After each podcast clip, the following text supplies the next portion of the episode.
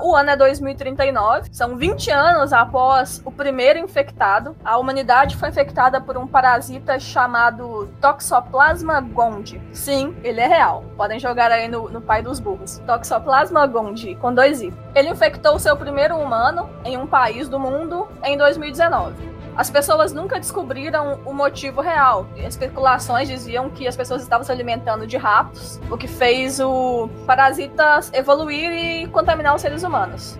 E 20 anos depois uh, dessa pandemia, os relatos contam que os primeiros sintomas eram febre, dor, mancha no corpo, e esse país, de onde tudo começou, escondeu do mundo esse início, mas quando esse primeiro infectado saiu desse país e foi para a Europa, as coisas começaram a fugir do controle, né? As pessoas começaram a se infectar muito rapidamente, as aulas foram canceladas, as pessoas começaram a trabalhar de casa, ir para o mercado era uma missão de vida ou morte, e em pouco mais de dois anos, passavam de 3 milhões de pessoas que já tinham morrido por causa do parasita. O mais bizarro foi que depois de um tempo que as pessoas eram infectadas, os sintomas foram evoluindo e começaram a passar de febre, manchas no corpo, dores de cabeça para inchaço nos órgãos e as pessoas literalmente explodiam. E os mortos, datados com essa doença, eles começaram a se levantar e ter sede de sangue. Então começou uma pandemia gigantesca e todo mundo desesperado, e as pessoas pegaram seus familiares, seus pertences, fugiram e tentaram sobreviver de alguma forma.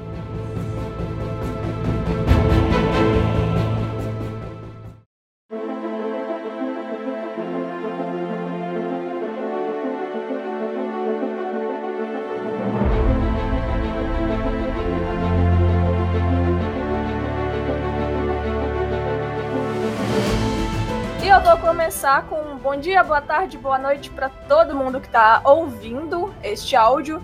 Eu sou Erika Freitas e estou narrando aqui uma one shot um pouquinho diferente do que vocês estão acostumados a ouvir.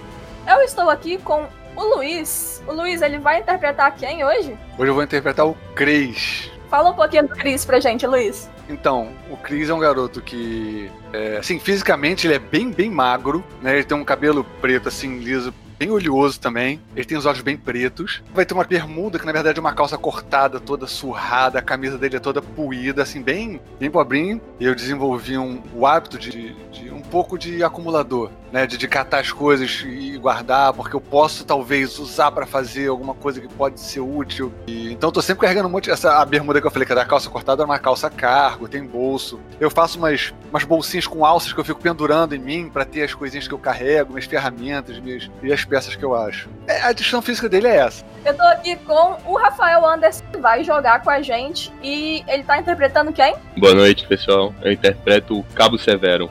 O Cabo Severo ele tem 1,93m de altura, pele morena. Imaginem o The Rock, só que sem aquele músculo todo. e tem as tatuagens, com certeza. Não dá pra imaginar o The Rock sem os músculos. Do tempo do WWE, ele era um pouco menos grande. Pensa, pensa no meme do Padre Marcelo. Perfeito. Ao contrário do Luiz, ele tá sempre com um uniforme impecável, sempre trajado e com a postura ereta. Ele é. É um militar, né? Exato, é um militar. Eu tô aqui também com o outro Rafael, que é o Rafael Piper, que ele vai representar quem hoje? E hoje eu vou estar representando o Cosmo. Cosmo é um menino, aparenta ter uns 17 anos. Ele é meio magricelo, ele é bem ágil. Tem a pele morena, ele tem os cabelos cortados assim, raspado, deixando só a parte de cima assim com alguns dreadzinhos. Ele tá sempre com uma roupa militar bem surrada que ele conseguiu arranjar em algum lugar aí. Ele está sempre cobrindo o rosto dele com um lenço, já que nós estamos numa situação de pós-apocalipse apocalíptica pandêmica, né? Então, vamos se cuidar. Tô sempre com a minha mochilinha, porque eu sou um cara muito precavido, então se por acaso der algum problema, a mochila tá sempre perto e é só sair correndo. Beleza. E agora, por último, mas não menos importante, eu tô aqui com o Lucas Eduardo. Tá interpretando quem hoje? Bom, eu vou interpretar o Marcelo. Ele também é um soldado, mais ou menos ali entre 1,80m, 90kg, pardo, aquele corte militar mesmo, cabelo raspadinho, aquele corte na régua, aquela roupa militar também impecável. E ele gosta de brigar. Ele é bem treinado ali pra distância, mas se precisar cair na porrada, o bicho vai também.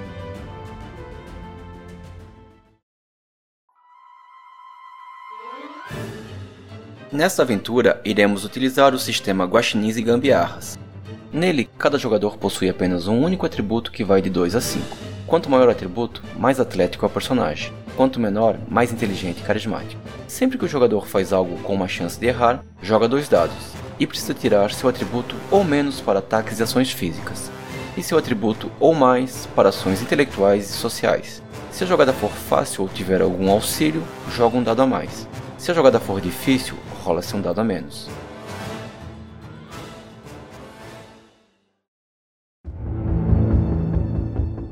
Bora fazer um resuminho básico aqui para vocês entenderem onde esses personagens vivem e como eles estão vivendo. Estamos falando aqui de 20 anos depois, 2039. Então essas pessoas que estão aqui, os personagens que eles vão interpretar, eles já nasceram em um mundo pós-apocalíptico. Então não existe essa coisa de regra, lei, tudo é feito com base nos novos padrões de vida para a situação.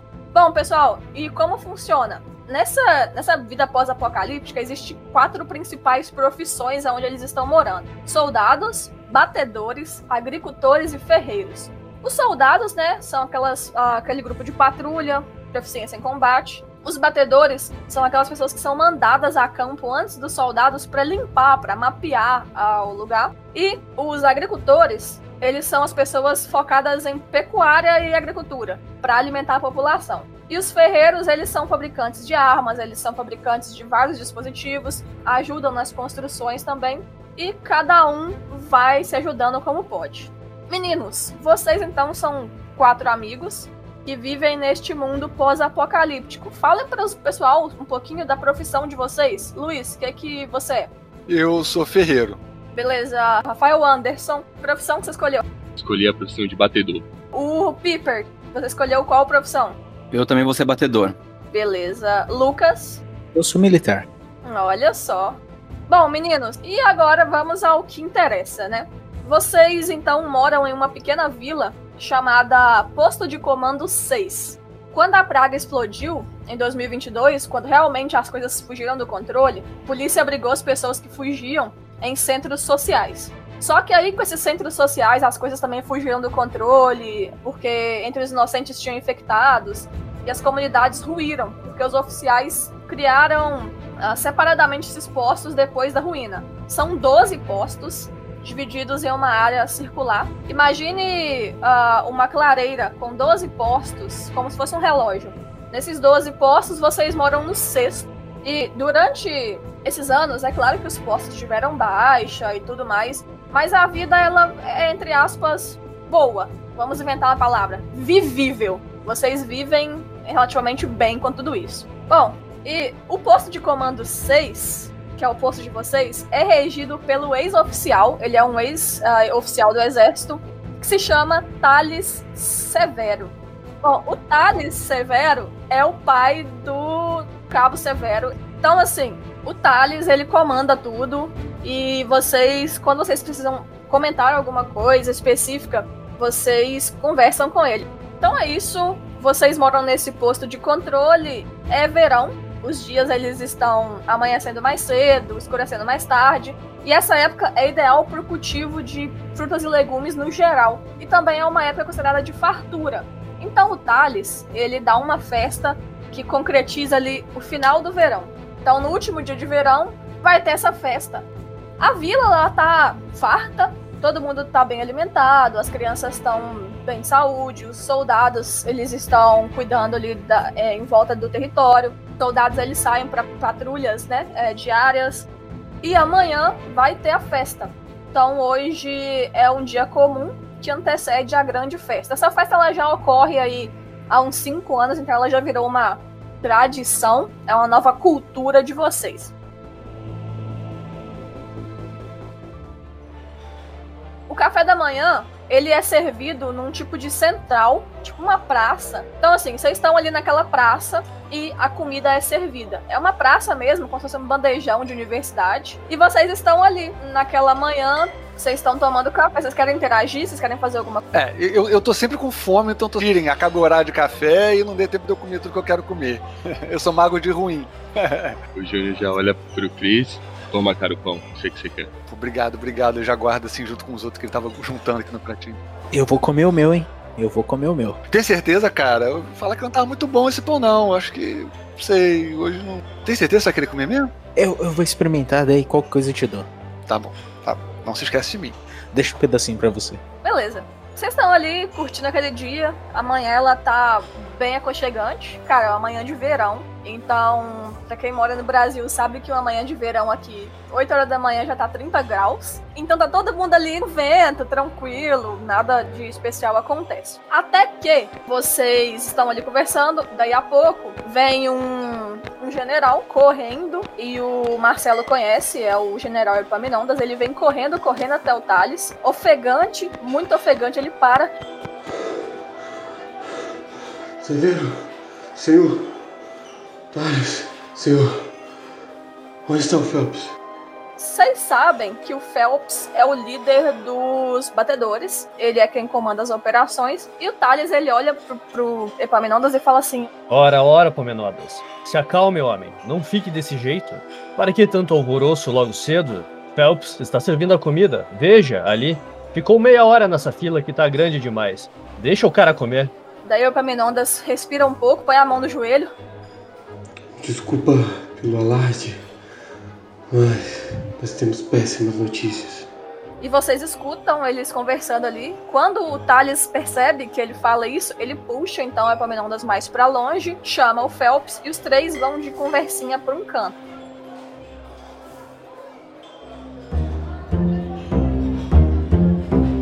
O que, que vocês querem fazer? Eu começo a olhar assim, sabe? Tipo, dar aquela pescoçada. Eu dou uma cotovelada nele. Disfarça. Volta o ouvidão lá, mirando com toda a potência possível pra tentar escutar alguma coisa. Eu tô comendo minha comida aqui de olho no pão do Marcelo ali, que tá tentando ver a conversa e parou de comer. Eu tô só assim, hum, ele vai largar esse pão aí. Então, pessoal, vocês estão ali, vocês ouviram isso, vocês querem tentar ouvir? Quem for proficiente nessas circunstâncias rola com vantagem, quem não for rola normal. Só falem pra mim se foi acerto ou erro. É, só uma dúvida. Por ser meu pai, eu tenho vantagem? Ouvir a voz do pai, assim, pá. Pode, pode ser, pode ser. Você barganhou, quem não chora não mama, né? É, Ele é teu pai, você conhece o velho. É vantagem é três dados, normal dois dados. Bom. quem acertou? Quem errou? Marcelo errou. O atributo dele é 4, ele tirou um 3, 2 e 1. Isso que dá ser parrudo, né? O Cosmo conseguiu um 6 e um 5, que são sucessos, porque o atributo dele é 4, ele tinha que tirar mais alto, né? Olha só. Mas só que teve um cara que foi melhor ainda. O Severo conseguiu dois sucessos também, ele conseguiu um 5 e um 4. 4 é crítico. Papai ficou nervoso, aí eu tinha que fazer alguma coisa. É. Bom, pra galera que acertou, vocês ouvem a seguinte conversa. O Epaminondas, agora já descansado, ele vira pro, pro Phelps e fala: O batedor Anderson, ele voltou sozinho. Estava muito ferido, estava muito ferrado. Eu trouxe uma carta da Inês. Pobre coitado, conseguiu falar nada, desmaiou na porta. Nós acolhemos ele e trouxemos para a enfermaria.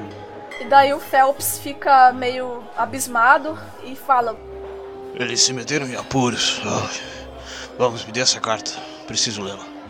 E daí o Phelps pega e lê a carta. E daí você vê que o Thales, vocês veem que o Thales ele tá muito preocupado. O Thales Severo ele tá bem preocupado quando ele ouviu o nome da menina, que é a Inês. E daí ele fala: Ora, Phelps, leia, leia. Não faça isso comigo. Leia logo essa carta. Daí o Phelps lê o seguinte: A Inês escreveu aqui falando o seguinte: Pai, e todos que estiverem nele, estávamos na Zona Laranja e paramos em uma escola, perto do hospital.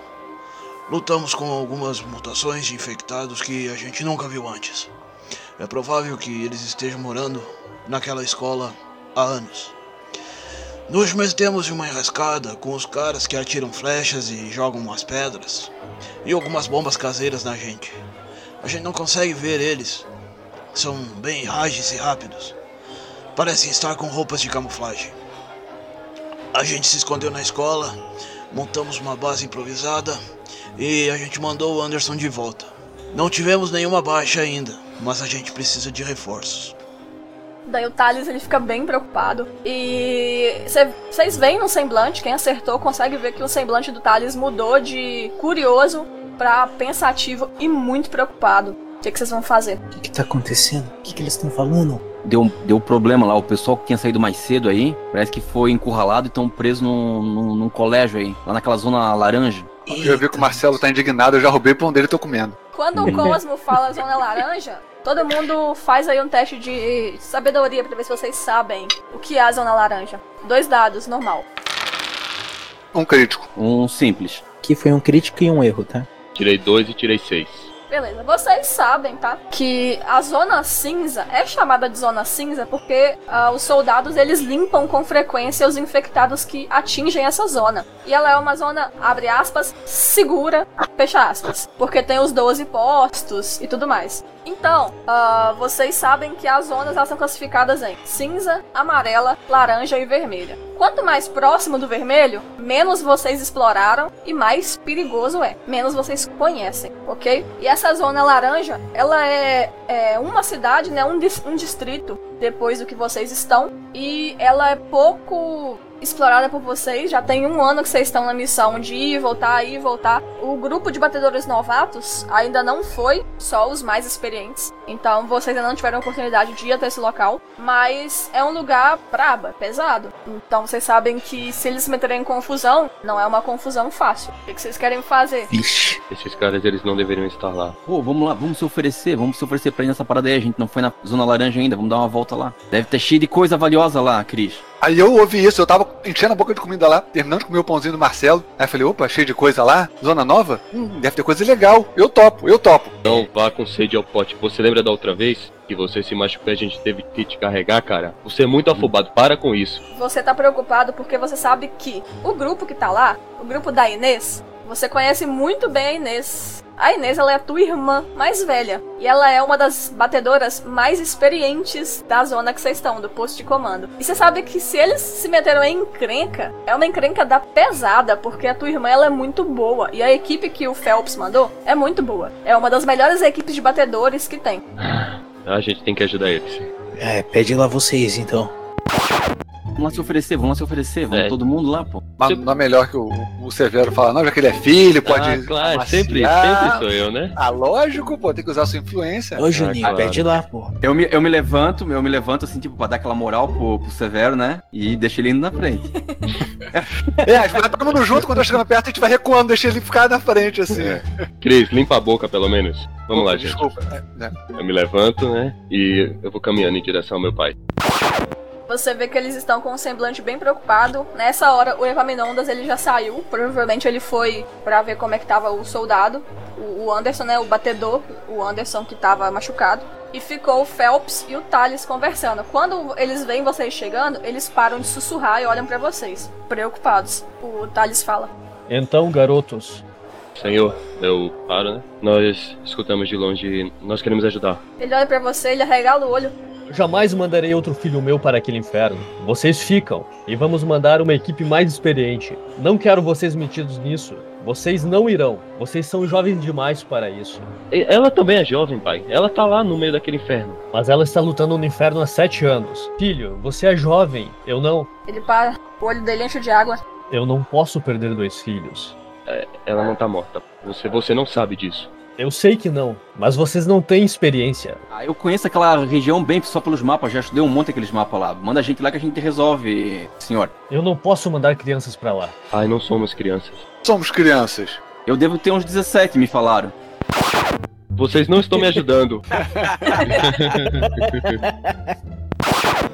Olha, chega dessa ideia. Eu não vou mandar vocês e pronto, ok? Eu já estou providenciando. Phelps, ele já está indo levar a tropa e eles vão partir amanhã de manhã. É, mas a gente, por ser mais novo e mais ágil, acho que a gente tem facilidade pra poder chegar lá. Chris, ele coloca a mão no seu ombro. Chris, você não é um soldado, nem um batedor. Você é muito bom com paz. Eu não quero que você morra. A gente já mostrou nosso valor aqui, a gente não vai morrer. O senhor já viu como nós fazemos nossa missão bem. Não é a primeira missão que a gente faz. Eu não posso perder mais gente. Por favor, meninos, entendam. Eu abro a mão assim pros meus amigos, né? Tipo, pra eles ficarem quietos. Eu presto continência e tudo bem, senhor. Mas lembre que ela também é meu sangue. Eu dou as costas e vamos, vamos. Sai bem resignado, assim. Bom, quando a gente sai do local ali, eu já passo pelo Júnior e falo, Júnior, eu já tô indo lá pegar as coisas, vamos, vamos se preparando. Não vamos nem perder tempo. Ele Os caras vão sair um só amanhã de manhã. Amanhã de manhã já tá- vai ser muito tarde. Vamos agora, a gente chega lá antes do, do anoitecer. Beleza, eu vou pegar só mais uns pãezinhos na mesa que eu vi sobrando ali e, e a gente vai. Eu saio correndo lá pra mesa pegar mais pãozinho. É, vocês querem ir, então? Eu preciso saber se minha irmã está bem. Bom, Juninho, eu vou contigo. Eu já volto com meus penduricalhos e um pão enfiado na boca. Eu já tô pronto! Ai, meu pai, esse cara. Vamos lá. Só. Que horas são agora? São ainda pela manhã, correto, mestre? Sim, pro nosso horário normal seria umas 9 da manhã. Vamos cumprir nossas tarefas até umas três horas para que meu pai. ele- meu pai, ele me conhece, ele sabe que se eu sumir agora, ele sabe que eu vou fazer besteira. Então, vamos cumprir nossas tarefas até umas três horas e depois a gente se reúne no mesmo local de sempre. Eu acho que tem que tomar cuidado, porque seu pai conhece a gente muito bem, ele já deve estar imaginando que a gente vai querer ir lá. É, eu tenho que também aproveitar. Eu vou conversar com meu pai, ver se ele falou mais alguma coisa pra gente. Beleza. Tá. Marcelo, você viu teu pai indo pra enfermaria. Eu. Eu acaso falando, já volto, senhores. E volto, e sai. Beleza. Vocês três vão fazer o quê, meninos? Mestre, deixa eu perguntar. A gente tem é, é, nossas tarefas do dia da comunidade. Sim, todo mundo tem as tarefas ali do dia. São tarefas básicas: ajudar na comunidade, construir as coisas, consertar, patrulhar. A gente, por exemplo, se a gente resolver sair agora e sumir agora, você acha que daria um falta da gente imediatamente ou ia demorar um tempo pra descobrir? Então, cara, só quem pode dizer isso são os dados, né? Cara, três horas, vamos, vamos embora agora, cara. Eu, eu não tenho nada importante pra fazer, eu tenho que entregar só umas bugigangas ali na praça. Tipo, meu Deus, isso aí ninguém vai Então. morrer por causa disso. Eu acho que a gente devia sair agora, porque a gente vai demorar pra chegar também e se a gente já sair no final, perto do final do meio da tarde, pode chegar lá já anoitecendo, escuro, não sei se vai ser uma boa. Vocês- Tem razão, tem razão. Cara, entrega seus, suas bugigangas que você tem que fazer para que alguém possa dizer que viu a gente fazendo alguma coisa. Quem é Entrega. batedor aí? Sou eu. Eu também. Faça um teste com vantagem. Façam os dois, então, um teste com vantagem pra reconhecimento do local que vocês vão. Pra ver se vocês sabem quanto tempo vocês gastariam e como que seria a viagem. Atributo 4, tirei um 4 e um 3. Beleza. Atributo. Atributo 4, tirei um 5 e um 4 e um 3. Então foram um sucesso e um crítico. Vocês dois, vocês sabem que a cavalo vocês demorariam cerca de um dia e meio, dois dias pra chegar lá sem parar pra descansar. Descansando ali turnos de quatro horas, seis horas, vocês demorariam de dois dias e meio a três dias pra chegar lá. A pé, vocês demorariam de quatro a seis dias. Pô, é o Victor que tá cuidando do estábulo agora, de manhã. Vamos lá. Cara, ele, ele, ele, ele nem vai perguntar, ele só vai, tipo, cumprimentar a gente e liberar os cavalos. Vamos lá agora. Eu vou narrar ali então o Marcelo chegando no pai dele. Marcelo, você chega ali no, no postinho, né? No Primeiros Socorros. É uma, uma casa antiga, é uma casa normal com vários cômodos, várias salas e foi adaptadas com várias macas, alguns pequenos aparelhos de hospital. Interessante dizer que a energia elétrica que vocês têm parte de geradores e de uma roda d'água muito bem construída pelos ferreiros ali da no riozinho que vocês têm. Então, assim, a energia elétrica ela é usada nesse hospital e também ela é usada ah, em coisas básicas. À noite, muito básicas. Vocês não têm TV, vocês não têm rádio, essas coisas. Vocês usam para as coisas básicas. O resto é lampião, fogueira e lanterna. Então, ali no hospital você vê alguns aparelhozinhos, nada muito complexo e tá ali um batedor com as roupas rasgadas, bem sujo de sangue, é, inconsciente na cama, e o teu pai conversando com uma enfermeira, uma menina que tá ali com uma roupinha branca, cuidando dos ferimentos dele. Você vê que ele tem é, marca de flecha, ele tá inclusive com uma flecha cravada no ombro esquerdo ali, tá quebrada, ele quebrou, né, pra suturar o ferimento, mas ele não tirou ela porque ele foi treinado para não remover o projeto. E daí você vê a enfermeira cuidando dele, ela sai para buscar alguma coisa e teu pai fica ali, olhando para ele com uma cara meio triste e tal. Eu chego, faço uma continência ali, né? Senhor, À vontade, soldado. é. O que aconteceu, pai? Eles foram patrulhar a zona pra gente. Montar uma base perto da zona laranja. Tinha um hospital com muitos suprimentos. Eles iam trazer alguns suprimentos. Meteram em encrenca e o Anderson, coitado. Menino novo. Chegou aqui desse jeito. Mas. Flechas? Eles estavam enfrentando o que lá? Bom, eles relataram que não viram o inimigo. Que talvez se escondessem na mata.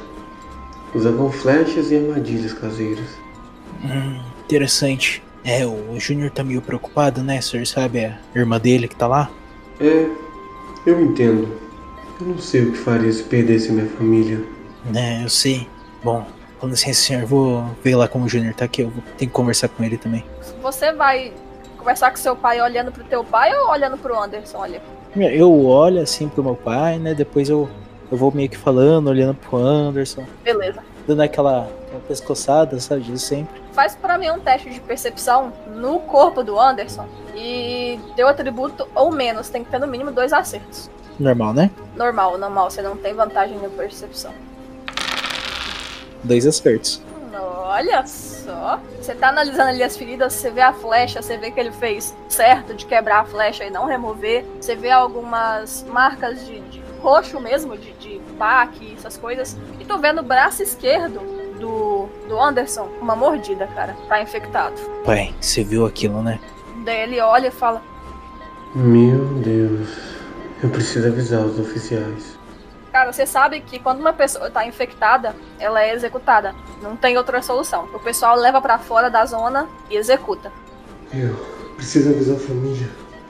Me ajuda aqui a amarrar ele. Eu não quero que ele se transforme em morto outra pessoa. Você vê que a maca ela tem aquelas amarras, né? Eu ajudo, é lógico. Vocês amarram ali os pés, os braços, ele fala: Era um rapaz tão jovem. Um batedor tão talentoso, tão promissor. Mas que estranho, é, além dos dessas criaturas aí malditas, também flechas. Que estranho. Sim, eu estou preocupado. Me dá licença, soldado. Eu vou avisar a família. É, eu vou esperar aqui um pouco a- até alguém chegar pelo menos pra ter alguém de olho dentro. Daí ele sai. Alguns minutos depois, a enfermeira ela volta e encontra com você. Oh, Ué? E o. Ah, tudo bem, não importa. A mordida no braço. Meu Deus! Ele tá infectado! É, bom, fique de olho aqui até meu pai e a família dele chegar. Mas, mas, mas ele. ele. ele não vai me, me morder e, e se transformar? Ele está preso. Só um momento. É, eu cato, olho assim, eu olho pra fora, eu vejo se tem alguém do- dos meus companheiros ali. passa ali um grupo de soldados. É, senhores, vem aqui rapidinho. Eles entram. É, tem assistência aqui, a, a enfermeira, ela. Infelizmente o Anderson foi infectado, ele está com uma mordida no braço. Daí eles assentam e dois soldados ficam ali com ela, fazendo companhia pra ela. Qual que é o nome da enfermeira? A Juliana. Juliana, vocês têm boas mãos aí. Obrigada.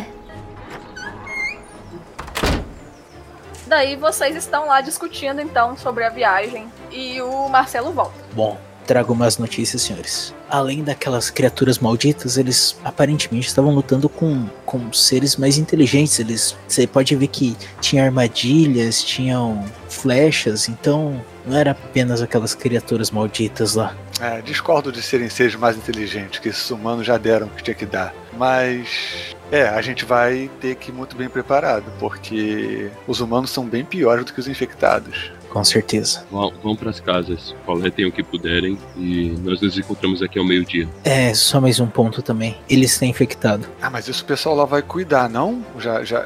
O Júnior arregala os olhos. Ele falou alguma coisa da minha irmã? É, ele estava inconsciente no momento que eu tava lá. É, parando pra pensar aqui agora, ele pode ter. Ele pode ter sido infectado na volta, né? Não, é, o, o que eu tô acreditando que tem acontecido, né? A gente não pergunta pra ele. Ele tava inconsciente. Ah, mas nada que um, um pouco de água pra dar uma refrescada no rosto. Uns tapas, né? Somos batedores, afinal. Bom, meu pai foi chamar a família dele lá pra resolver esse problema. Ah, enquanto isso a gente tem que a gente tem que conseguir cavalo, né? Pelo que vocês me explicaram, a gente vai demorar muito tempo pra chegar lá. Vamos lá, vamos lá falar com o Victor. E, mas o que, que a gente vai falar pro Vitor pra gente conseguir os cavalos? Pode chegar lá e dizer que. Fala que é a nossa ronda na zona cinza. Cara, o Victor é brother, cara. É, é, a gente fala que vai dar uma volta com os cavalos, que precisa dar uma olhada ali fora, ali. Ah, ele nem vai perguntar. Tipo, le- lembra, lembra aquele ventilador que tu consertasse lá que eu tinha encontrado? Eu dei pra ele, então ele tá me devendo. Então tá show, vamos nessa. Mas assim, mas peraí, tá todo mundo pronto? Não, ou vocês estão precisando pegar mais alguma coisa? É, só dá uma, só dá uma de chavada então no- nas armas, tá, gente? Senão ele vai, ele pode suspeitar. Não, com certeza. Cris, Oi. pega suprimento pra gente, cara. E lembre que nós vamos ter que racionar essa comida. Tudo bem? Vocês não me falaram antes, eu peguei aqui uns, acho que uns 15 pãezinhos, mas era só pra mim. Mas tá bom, eu vou ver se consigo falar com a. Eu tenho um esquema com a menina da cozinha que eu tô paquerando há um tempo. É bom ter um contato na cozinha, né? Ver se eu consigo mais um, uns restos do, do, café pra gente. Aí eu saio, vou lá pra, pra perto da cozinha lá tentar falar com a menina lá pra conseguir uns pãezinhos extras. Vocês querem fazer alguma coisa antes de ir nos cavalos ou só pegar suprimentos mesmo? Eu vou voltar lá na enfermaria. Beleza. Quer, alguém vai fazer mais alguma coisa? Eu vou pegar os itens, os meus itens e tal. Você arruma sua mochila ali com aquelas armas que tá na sua ficha. E cada arma à distância vai ter 10 munições. Beleza. Isso serve pra todo mundo, viu? 10 munições na pistola, 10 munições na arma silenciosa e a arma branca de vocês. E vocês têm coisas é, básicas de sobrevivência, tipo pederneira, lanterna, essas coisas assim. Todo mundo tem um kitzinho desses em casa, nessa no, nesse novo padrão de vida. Beleza, quem que ia na enfermaria? O Júnior. Júnior, tu chega lá na enfermaria, tu vê já a família do, do Anderson lá, a mãe dele chorando e tal. A galera tá com cara de enterro mesmo, porque vocês sabem, cara, a pessoa tá infectada, ela é sacrificada. Claro que tem um ritual e tudo mais, mas a pessoa, ela é, é sacrificada, não tem jeito. Ele ainda tá inconsciente? Tá, ele tá inconsciente. Ele tá bem pálido e você vê que na mordida ali no braço, você, você vê rápido, porque o Marcelo contou pra vocês, mas a mordida ali, ela já tá, tipo, umas veias meio rocheadas no braço dele, sabe? Já tá tomando o braço quase todo já. Ele tá inconsciente, suando muito, aparentemente com febre, né? Que é o primeiro sintoma. E você vê ali que o braço dele já tá meio esquisito, meio estranho, cheio de veias. E a mordida tá bem gangrenando. E as veias, elas estão saltadas. O Júnior se aproxima, fala com a mãe dele, senhora, meus pêsames pelo acontecido.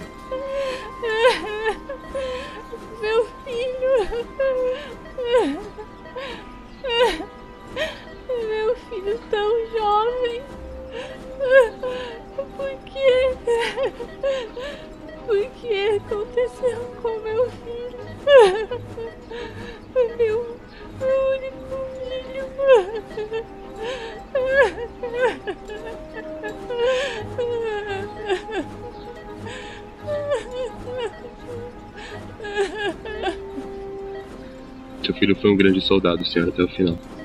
Balança a cabeça e vou até ele. Eu me aproximo dele. Ele tá inconsciente.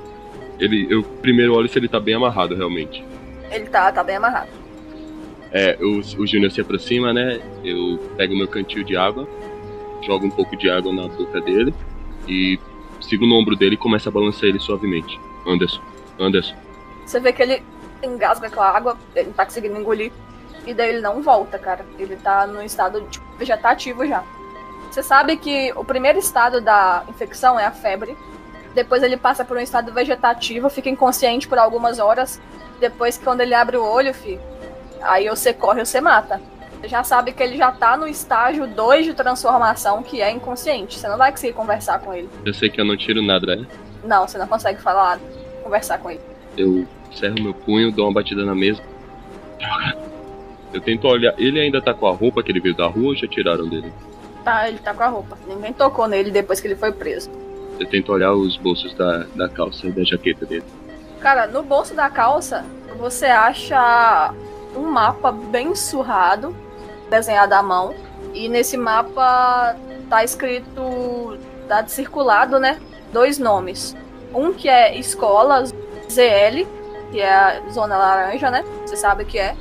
E de frente para a escola, numa linha reta, que você supõe ser uma rua, tá escrito Hospital Europen. Só isso, é uma anotação básica. Tem como se fosse um círculo desenhando uma escola, aí uma linha reta, uh, cruzando por, por, algumas outras linhas, e um círculo escrito Europen. Então é tipo como se ele estivesse traçando um caminho entre a escola e o hospital. Vejo aquele mapa. Obrigado.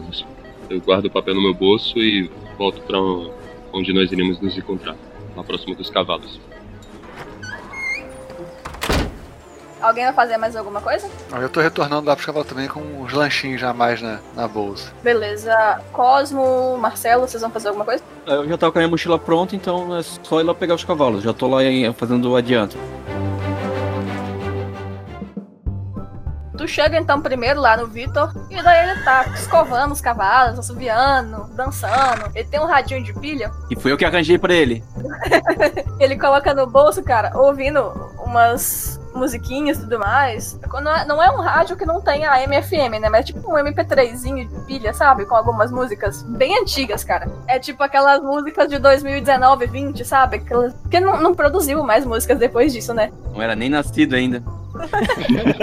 Daí ele tá ouvindo a Soviana lá. Daí, Vitor, tudo certo, meu querido? Como é que tá? E aí, maninho? Tudo em cima, rapaz? Ah, curtindo o sonzinho aí? Mas, oxe, rapaz, bom demais. Vocês vão fazer uma missão mais próxima por aí? Eu tô precisando de umas pilhas aqui pros negócios, rapaz. Vamos, na verdade, vamos. Eu vim até aqui pra falar contigo pra separar aí quatro cavalos. Oxe, e vocês vão sair de novo?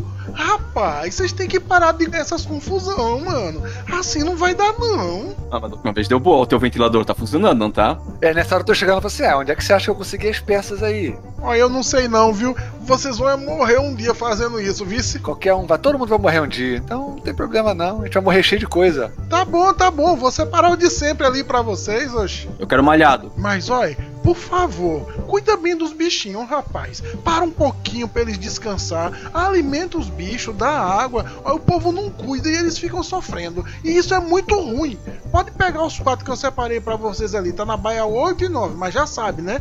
Eu não vi vocês. Valeu, Vitão. Ô, oh, o malhado não tá aqui, levaram ele, né? Droga, vou ter que ficar com o pé de pano então. Droga. pô, pé de pano é meu preferido, cara. Deixa eu ficar com ele, pô. Napoleão tá aí? O roncinante ali também manda bem, se vocês quiserem levar. Caramba! Só escolhe logo e cai fora daqui, rapaz. Relaxa, a gente tá com o Juninho. Mas eu vou disputar com o pé de pano com, com o Chris. É claro que eu não vou entregar assim de boa pra ele, né? tá bom, tá bom. Não, tudo bem. Eu fico com, fico com o Rocinante. Vocês pegam os cavalos e vocês têm que se dirigir até o portão para sair. Tá, tem vigia, o pessoal da guarda. Tem normalmente guarda patrulhando em volta da zona vários pelotõezinhos. No portão sempre ficam dois, dois soldados, né? No portão. Ah, curiosamente, são dois amigos lá da época da, do treinamento do Marcelo. Marcelo aí, ó. Você não conhece aqueles caras lá que estão no portão, não? Conheço, deixa eu chegar ali com eles. Você não paquerou a irmã de nenhum desses aí, né? não que eu lembre. Ó, isso não é, isso não é muita certeza de nada. Você nunca lembra das meninas. Não sei de nada. Bom, é. Eu chego assim. Senhores, tudo bem? Ah, fala aí, se não é Marcelinho. e aí, cara, tu não tem mais daqueles, daqueles cigarros lá pra arrumar pra gente, não? É, é. Então, a gente tá querendo sair pra procurar agora. Sair, cara, mas Salles e o Phelps, eles. Eles deram ordens pra gente de não deixar ninguém sair, não é não? Não, relaxa. Nessa hora eu me aproximo, eu chego um pouco mais perto. Eu tô com o Juninho aqui. É, meu pai também tava. Vocês conhecem meu, nossos pais, né? Cara, não sei, mano. Eu, eu já coloquei vocês em rascada. Ele olha pro cara, o cara olha pra ele, eles olham pra você. Uma só não, né, meu brother? Tá, eu, eu vou chegando perto e falo assim, pô, pessoal, beleza? Aí a gente só tava querendo dar uma olhada aqui por perto, coletar umas peças. Vocês estão precisando consertar alguma coisa aí? Sabe que lá no, na oficina, pô, vocês precisarem de alguma coisa, só falar comigo. E você acha que aqueles cigarros vêm da onde? Ó, oh, sumo na nossa frente, mas eu quero que tu traz pelo menos uma caixa daqueles, hein? E tem que ser dos bons. Fechou, fechou.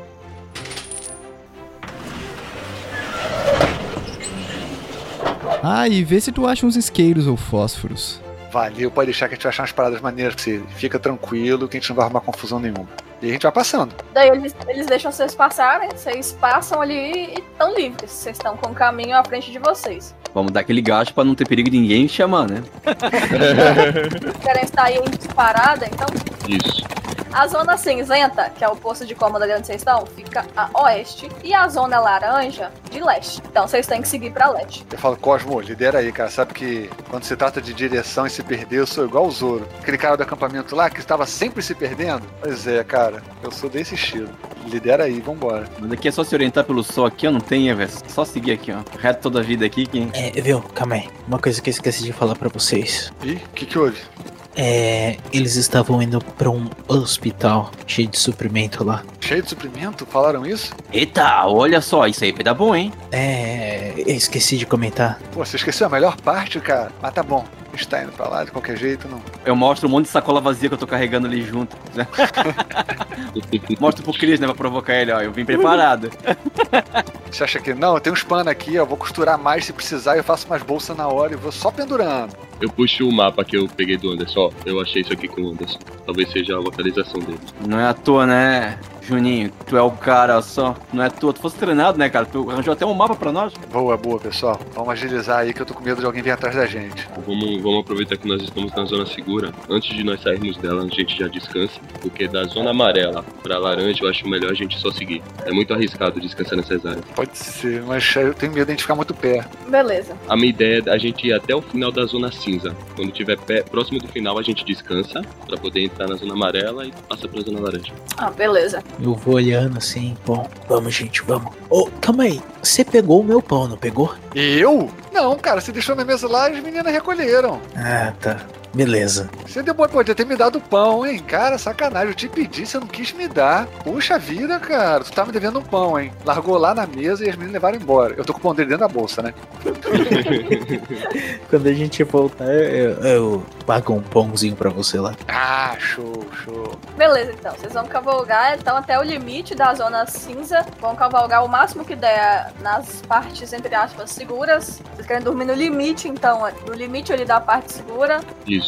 Os limites das zonas são cercados com pichações nas paredes e placas. É tudo bem sinalizado. É tudo bem sinalizado. A gente quer chegar nesse limite, descansar ali, pra que no outro dia os cavalos estejam bem Uhum. e aí a gente possa dar outro gás. Beleza. É, a gente vai no gás mesmo até o limite. E eu vou pedir pra vocês então tentarem só fazer um teste de stealth pra passar despercebido por algumas tropas patrulhando ali. Maior que o atributo, tá? Quem for batedor vai ter vantagem. Quem não for vai ser normal. Vai falando aí quem acertou e quem errou. Um acerto e um erro. Um crítico e um erro. Um acerto e um erro. Com as dois erros. Vocês passam ali, algumas pessoas veem vocês de longe, mas vocês passam rápido o suficiente para não serem reconhecidos. Eles imaginam que sejam outros grupos de patrulha. Então vocês cavalgam ali, já é um pouco depois da hora do almoço, a barriga de vocês ela começa a roncar um pouco e o sol ele tá bem no meio do céu, tá um sol muito quente. Vocês vão catando ali algumas árvores, tentando pegar uma trilha mais ou menos é, sombreada para poder fugir do sol, mas, cara, puta fome, mano. Vocês comeram às 8 horas da manhã, já é tipo meio-dia, uma hora da tarde. Tô cheio de pão na bolsa.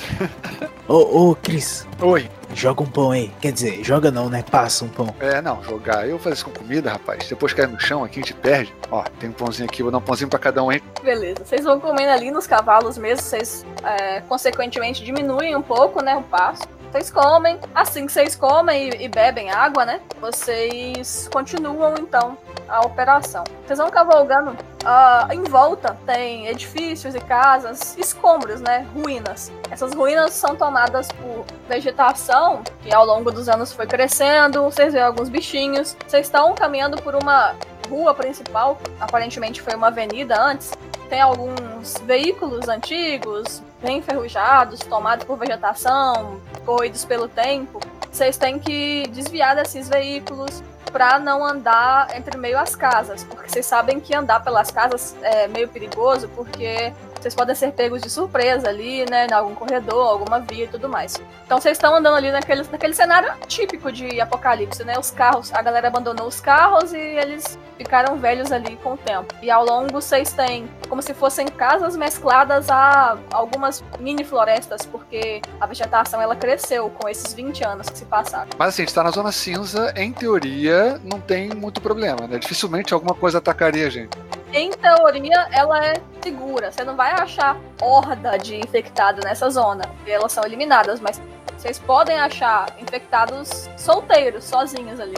Porque a zona, ela não tem uma, um- uma muralha em volta da zona inteira. As muralhas são em volta dos postos de comando. Entendi. E quantas horas a gente demora pra chegar até a borda da zona cinza? Vocês demoram ali cerca de um dia pra chegar até a borda de onde vocês partiram. Provavelmente vocês vão chegar, vocês vão chegar ali no limite e vai estar de tardinha anoitecendo, né? Tipo, sete horas.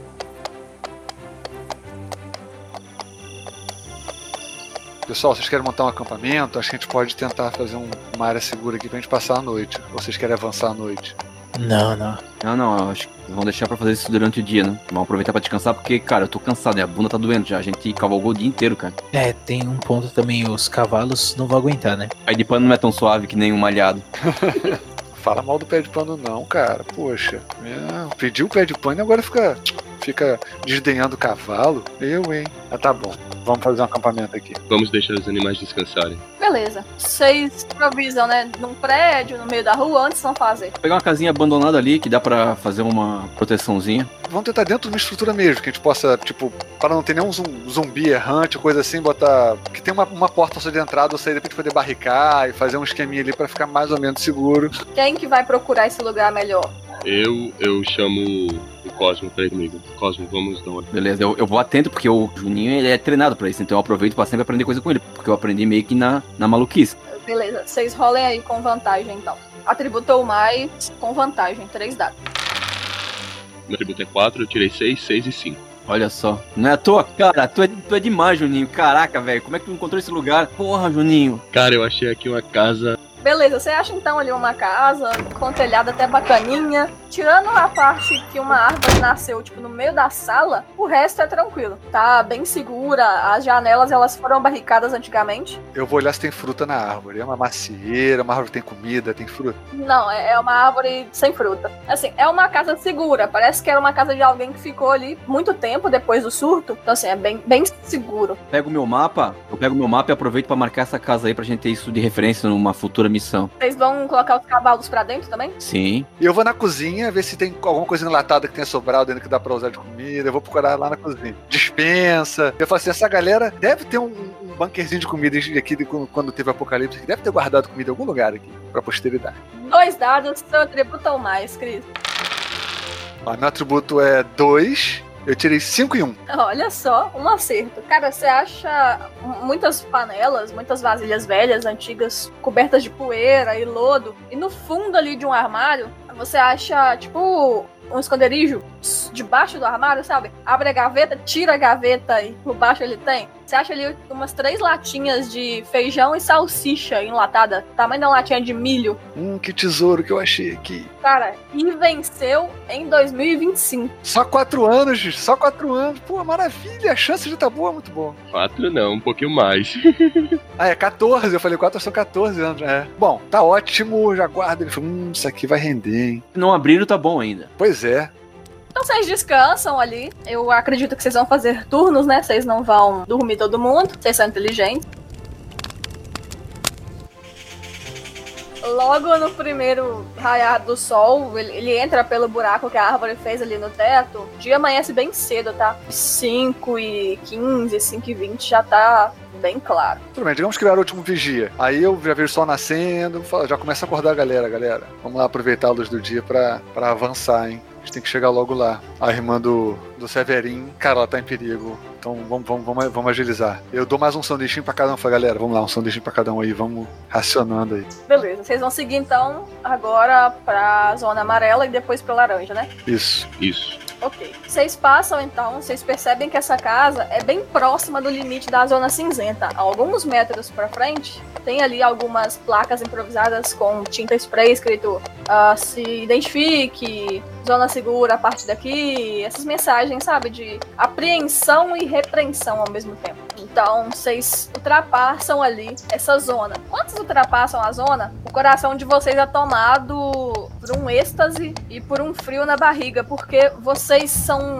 os batedores e os soldados são bem jovens e vocês se aventuraram ali pela zona cinza até então. Vocês nunca tinham ultrapassado, a- entre aspas, a área segura. Vocês mataram ali dois ou três infectados, cada um, na vida inteira até então. Vocês não sabem como é que é ser atacado por uma horda, por exemplo. Vocês nunca tiveram essa experiência. Vocês começam a sentir esse frio na barriga porque realmente é uma, uma responsabilidade e tanto. Quando a gente chega ali no limite, o Severo ele para e ele deixa uma mensagem pro pai dele. Ele escreve lá: Pai, desculpa, eu precisava fazer isso. É, e não vou deixar minha irmã de lado. Assim, quando a gente passa pra zona laranja, passa na, na, já nos avisos de troca de, de zona, automaticamente, instintivamente, eu já boto a mão na, na, na- na minha besta, sabe? Ela fica, eu falei que eu penduro as coisas com tiras e pano. Ela tá pendurada na lateral assim, eu já instintivamente boto a mão, tipo, sabe? Já prevendo a necessidade de talvez usar. Eu também, logo que atravesso, eu pego a besta e uso a mira da besta, que tem uma lunequinha, pra dar uma olhada mais pra frente, pra ver qual, como é que tá mais pra frente pra onde ele vai passar. Beleza. Mas alguém vai fazer alguma coisa? Preparar? Né, eu vou, olho assim, tipo, onde que tá minha.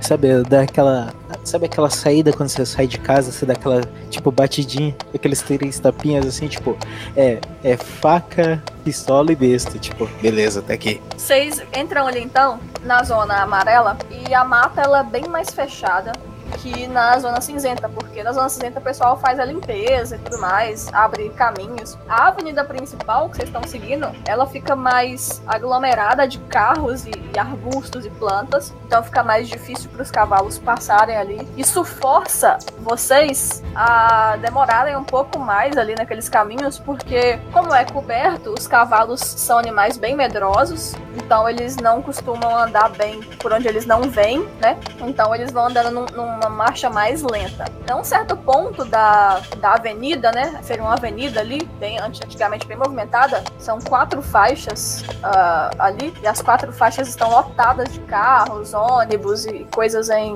em degradação. 20 anos de chuva, sol e coisas. Vocês vão seguindo e tem uma ponte logo à frente. E essa ponte, ela tá muito quebrada. Tem quase nada, tem menos de meia faixa só de lugar para passar. O caminho é ou passar por essa faixa ali, né? Como se fosse meia rua, caiu a ponte inteira e ficou metade de uma rua, ou passar pelo rio. Parece ser bem fundo. Pessoal, a gente vai ter que verificar se aquela ponte é segura ou não, hein? Tô olhando a ponte ali na frente e tá. Tô ficando com medo ali. Vai indo lá e a gente dá cobertura aqui atrás. Tá, eu vou lá olhar, ver que consigo averiguar da ponte. E enquanto isso, o Severo ele vai olhar embaixo da ponte, ver se não tem um zumbi ou qualquer outra ameaça. Beleza. Vai dar a volta e pegar o barranco ali pra olhar de baixo, né? Isso. Eu tô junto com o Severo, tá? Só pra não ir sozinho. Beleza. Uh, Severo, percepção. Como vocês são batedores, vantagem. Atributa ou mais. Meu atributo é 4, eu tirei 6, 6 e 5 novamente. Beleza. Você percebe ali debaixo da ponte uh, um pequeno grupo de infectados. São infectados mais jovens. Eles estão praticamente são praticamente humanos. O que faz você perceber que eles são infectados é que eles estão comendo, mesmo agachados de joelhos ali, comendo um cavalo, um boi, sei lá, parece ser um quadrúpede eles estão se alimentando. São quatro. Tá, assim que eu avisto isso, eu ergo meu punho direito fechado, em sinal para eles, tipo, atenção, faço o sinal de número 4 com a mão e aponto para debaixo da ponte. Bom, eu tô ali também, então eu, eu, eu acabei vendo no caso, né? Tipo, Sim, você viu, você viu. O que, é que vocês vão fazer? Eles não perceberam vocês ainda. Eu fico tentando chamar a atenção do Chris, tipo, pss, pss, o mais baixo possível. Rola dados. Com vantagem, você é batedor, seu atributo ou mais.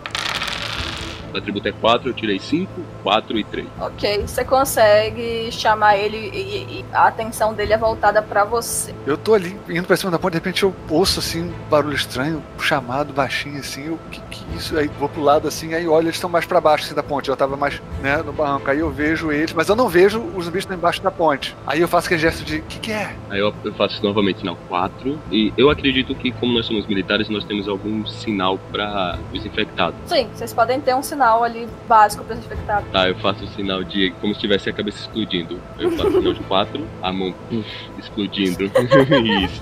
Embaixo, apontando pra baixo da ponte. Aí eu entendo, né? E aí eu, eu volto um pouquinho pra descer o barranco pra ficar junto deles também. Então se o Marcelo estiver distraído, eu vou chamar. Falar, cara, vem, porque tem quatro zumbis lá embaixo. Beleza, vocês vão. Chegando perto, eu pergunto, vocês querem que cada um aponta pra um, com a besta, e a gente... Isso, ó, e vamos ficar aqui nesse barranco aqui, ó, porque aqui eles não vão conseguir subir. Se eles tentar subir, eles vão passar trabalho, a gente vai poder dar alguns tiros nele antes deles chegarem na gente. Beleza. Vocês vão cada um mirar em um com bestas, né? É, falo, Marcelo, ó, eu pego o primeiro, eu pego aqui o segundo, Cosmos pega o terceiro, Severinho, você pega o quarto da ponta da direita ali. Ok? Todo mundo rola aí os dados de acordo com a vantagem. Quem for soldado tem vantagem em ataque. E os batedores também, porque eles costumam fazer isso. E só o Chris que vai rolar normal. Atributo ou menos agora, porque é uma ação física, um ataque. Como eu não vou dar um ataque à distância, eu quero me posicionar um pouco à frente deles. Tipo, vão ter os zumbis, eu quero ver se tem alguma moita entre os zumbis e ele. Pra quando os zumbis passarem, eu poder enfiar a faca. Tem, não é difícil achar uma moita. Você pode rolar um stealth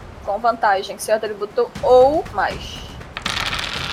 Meu atributo é 4, eu tirei 6, 2 e 1. Beleza, você tá escondido ali então. Bom, eu quero ficar em cima do barranco pra ser um lugar pra eles virem em cima de nós se eles não morrerem, né? E eles não conseguirem fácil. Então eu fico meio que de isca num lugar de difícil acesso pra eles. Eu tô ali em cima. Beleza. E os meninos vão atirar ao mesmo tempo?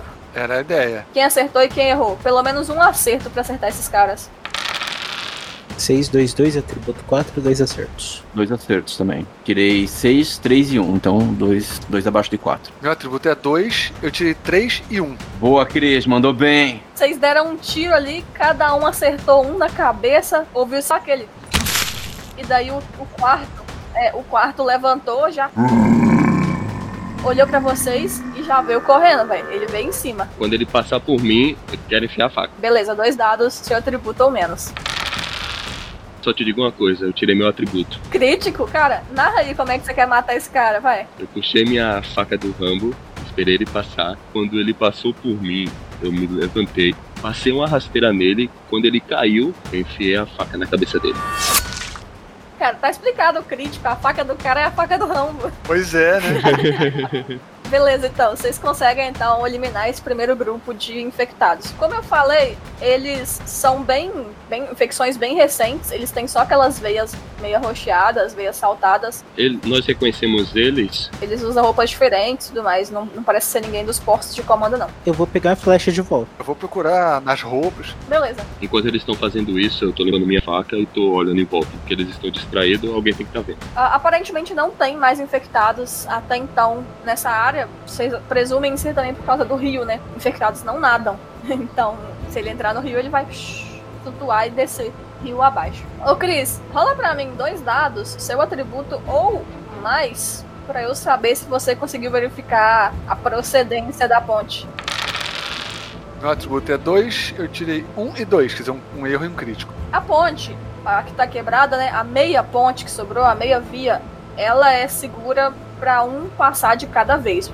Um por vez. Tá, aí eu vou, é, eu vou voltar e falar, pessoal, é o seguinte, eu dei uma verificada na ponte. Aparentemente o lado que não desabou ainda tá razoavelmente firme. Razoavelmente porque eu acho que dá pra passar com segurança se for um de cada vez, Beleza. tá? A gente pode manter uma ordem de, de fila indiana, vai um chegando do outro lado, dá o ok, vai o outro, beleza? Passa primeiro com o pé de pano. Então o Cosmo vai primeiro que tá com o pé de pano. Bom, eu pego o pé de pano, não vou nem montado, eu vou só puxando ele. Ok, Cosmo, seus dados para teste de equilíbrio, né? Se você for proficiente, você rola 3. Seu tributo ou mais. Passei Boa. Tu passou e dá o sinal pro próximo. Quem vai ser o próximo? isso e vou dizendo assim, ó, pisa ali, pisa aqui, ó, cuidado ali, ó. O próximo, independente da proficiência, pode rolar com vantagem, porque ele tá ajudando. Então eu vou. Meu atributo é 2. Nossa, eu tirei 6 e 6. Boa. Quem vai ser o próximo? Ah, eu vou. Ô Juninho, fica de olho nas coisas aí, hein? Passa lá, cara. É 4, meu atributo foi 6 e 2. Um acerto. Ok. Você consegue passar sem dificuldades ali. Seu cavalo dá uma escorregadinha, mas foi só o susto. Tá, o Severo olha ele. Agora é minha vez, né? Vamos lá. Ô, louco. Eu tirei um e um.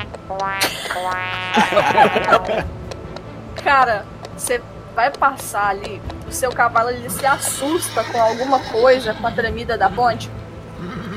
E ele se desequilibra, desespera, fica ali sobre duas patas, te derruba, tu cai, tu rola, você se segura por um vergalhão na, na ponte, né? Que era aquelas pontes estru- estruturas de alvenaria, e quando você quebra, tem aqueles vergalhões, né? Aquele vergalhão de ferro, e o seu cavalo corre pro lado contrário, pra zona cinzenta, em disparada. E você tá pendurado ali. É, A gente vê isso, ele fica pendurado, aí eu volto correndo pra ponte pra. pra... Eu vou correndo também pra pegar ele lá, pra não ajudar ele a subir. Eu seguro os cavalos. Cara, você tá escorregando ali, você não enxerga nada que você possa segurar ali e tá escorregando. Você tá escorregando, cara, você vai cair. Seus amigos estão correndo na sua direção. Isso é tudo muito rápido. Faz pra mim agora um teste de força pra ver quanto tempo você vai conseguir se segurar. Dois dados, seu atributo ou menos. Agora é hora de tirar um, hein?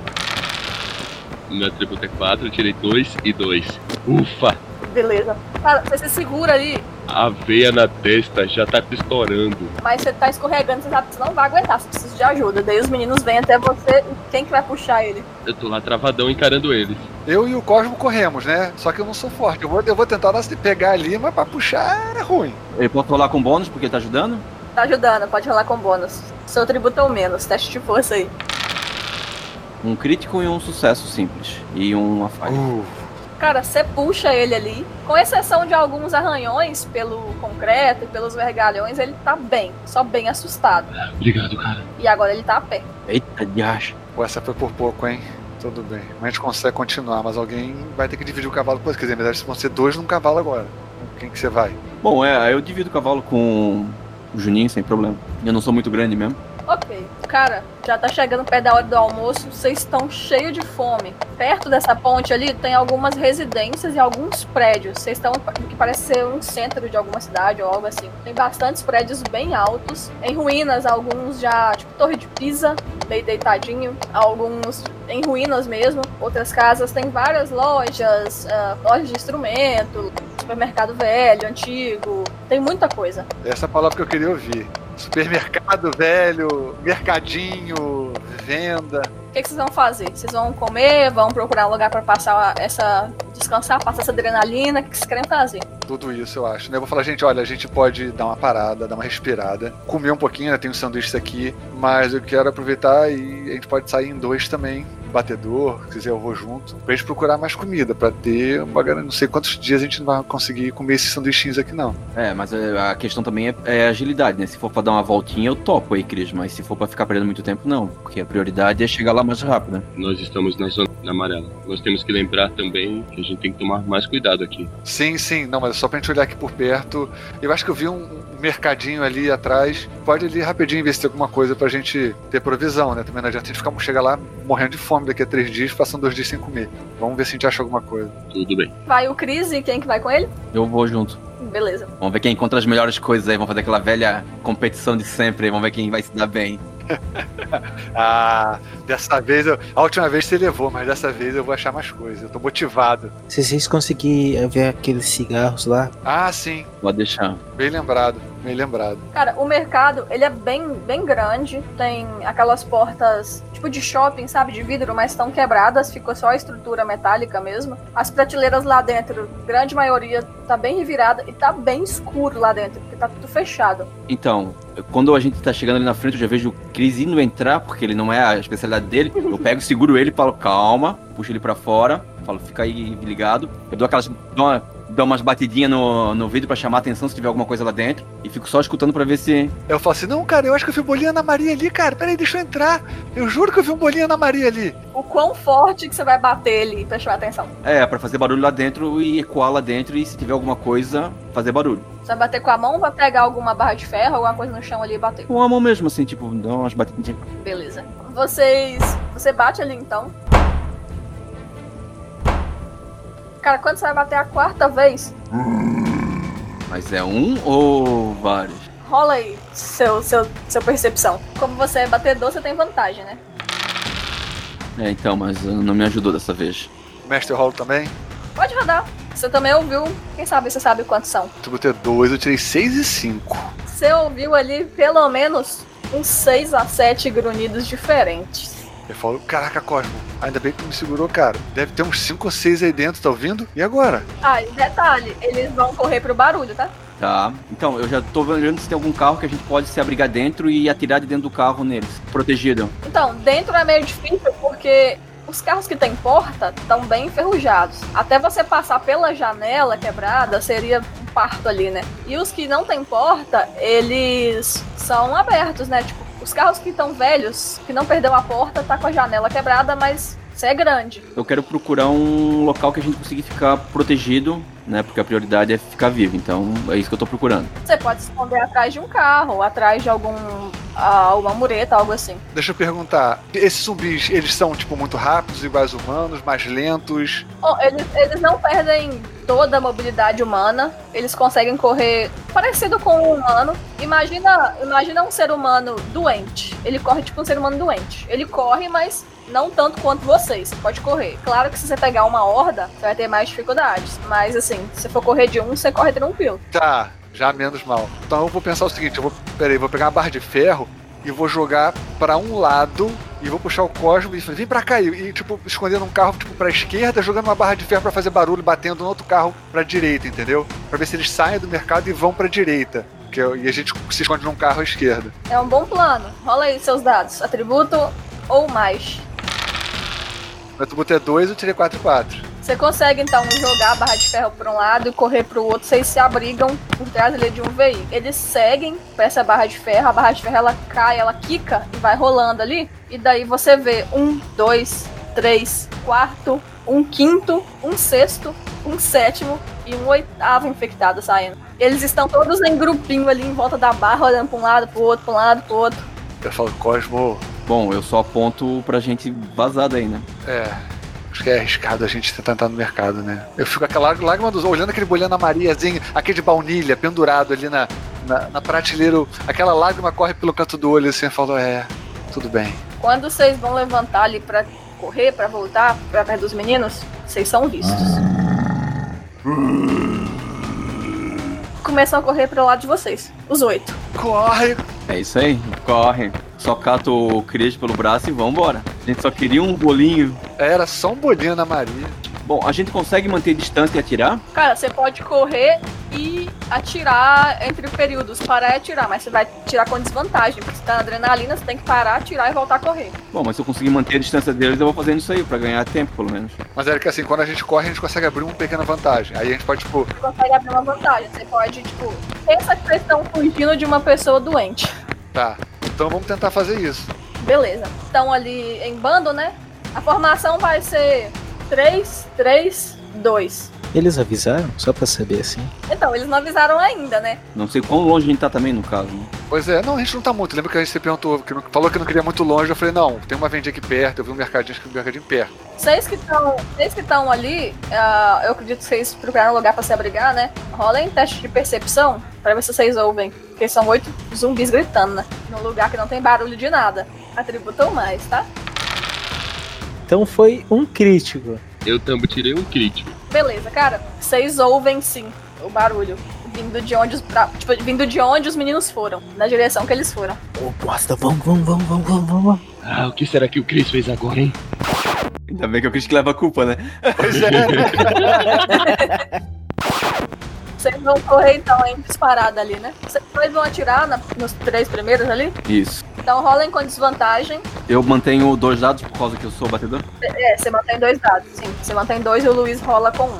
O atributo ou menos, tá? Um 3 e um, dois abaixo. meu, atributo, meu atributo é 2 e eu tirei 5. Cara, o Cris, ele é ruim. Ele tá apavorado.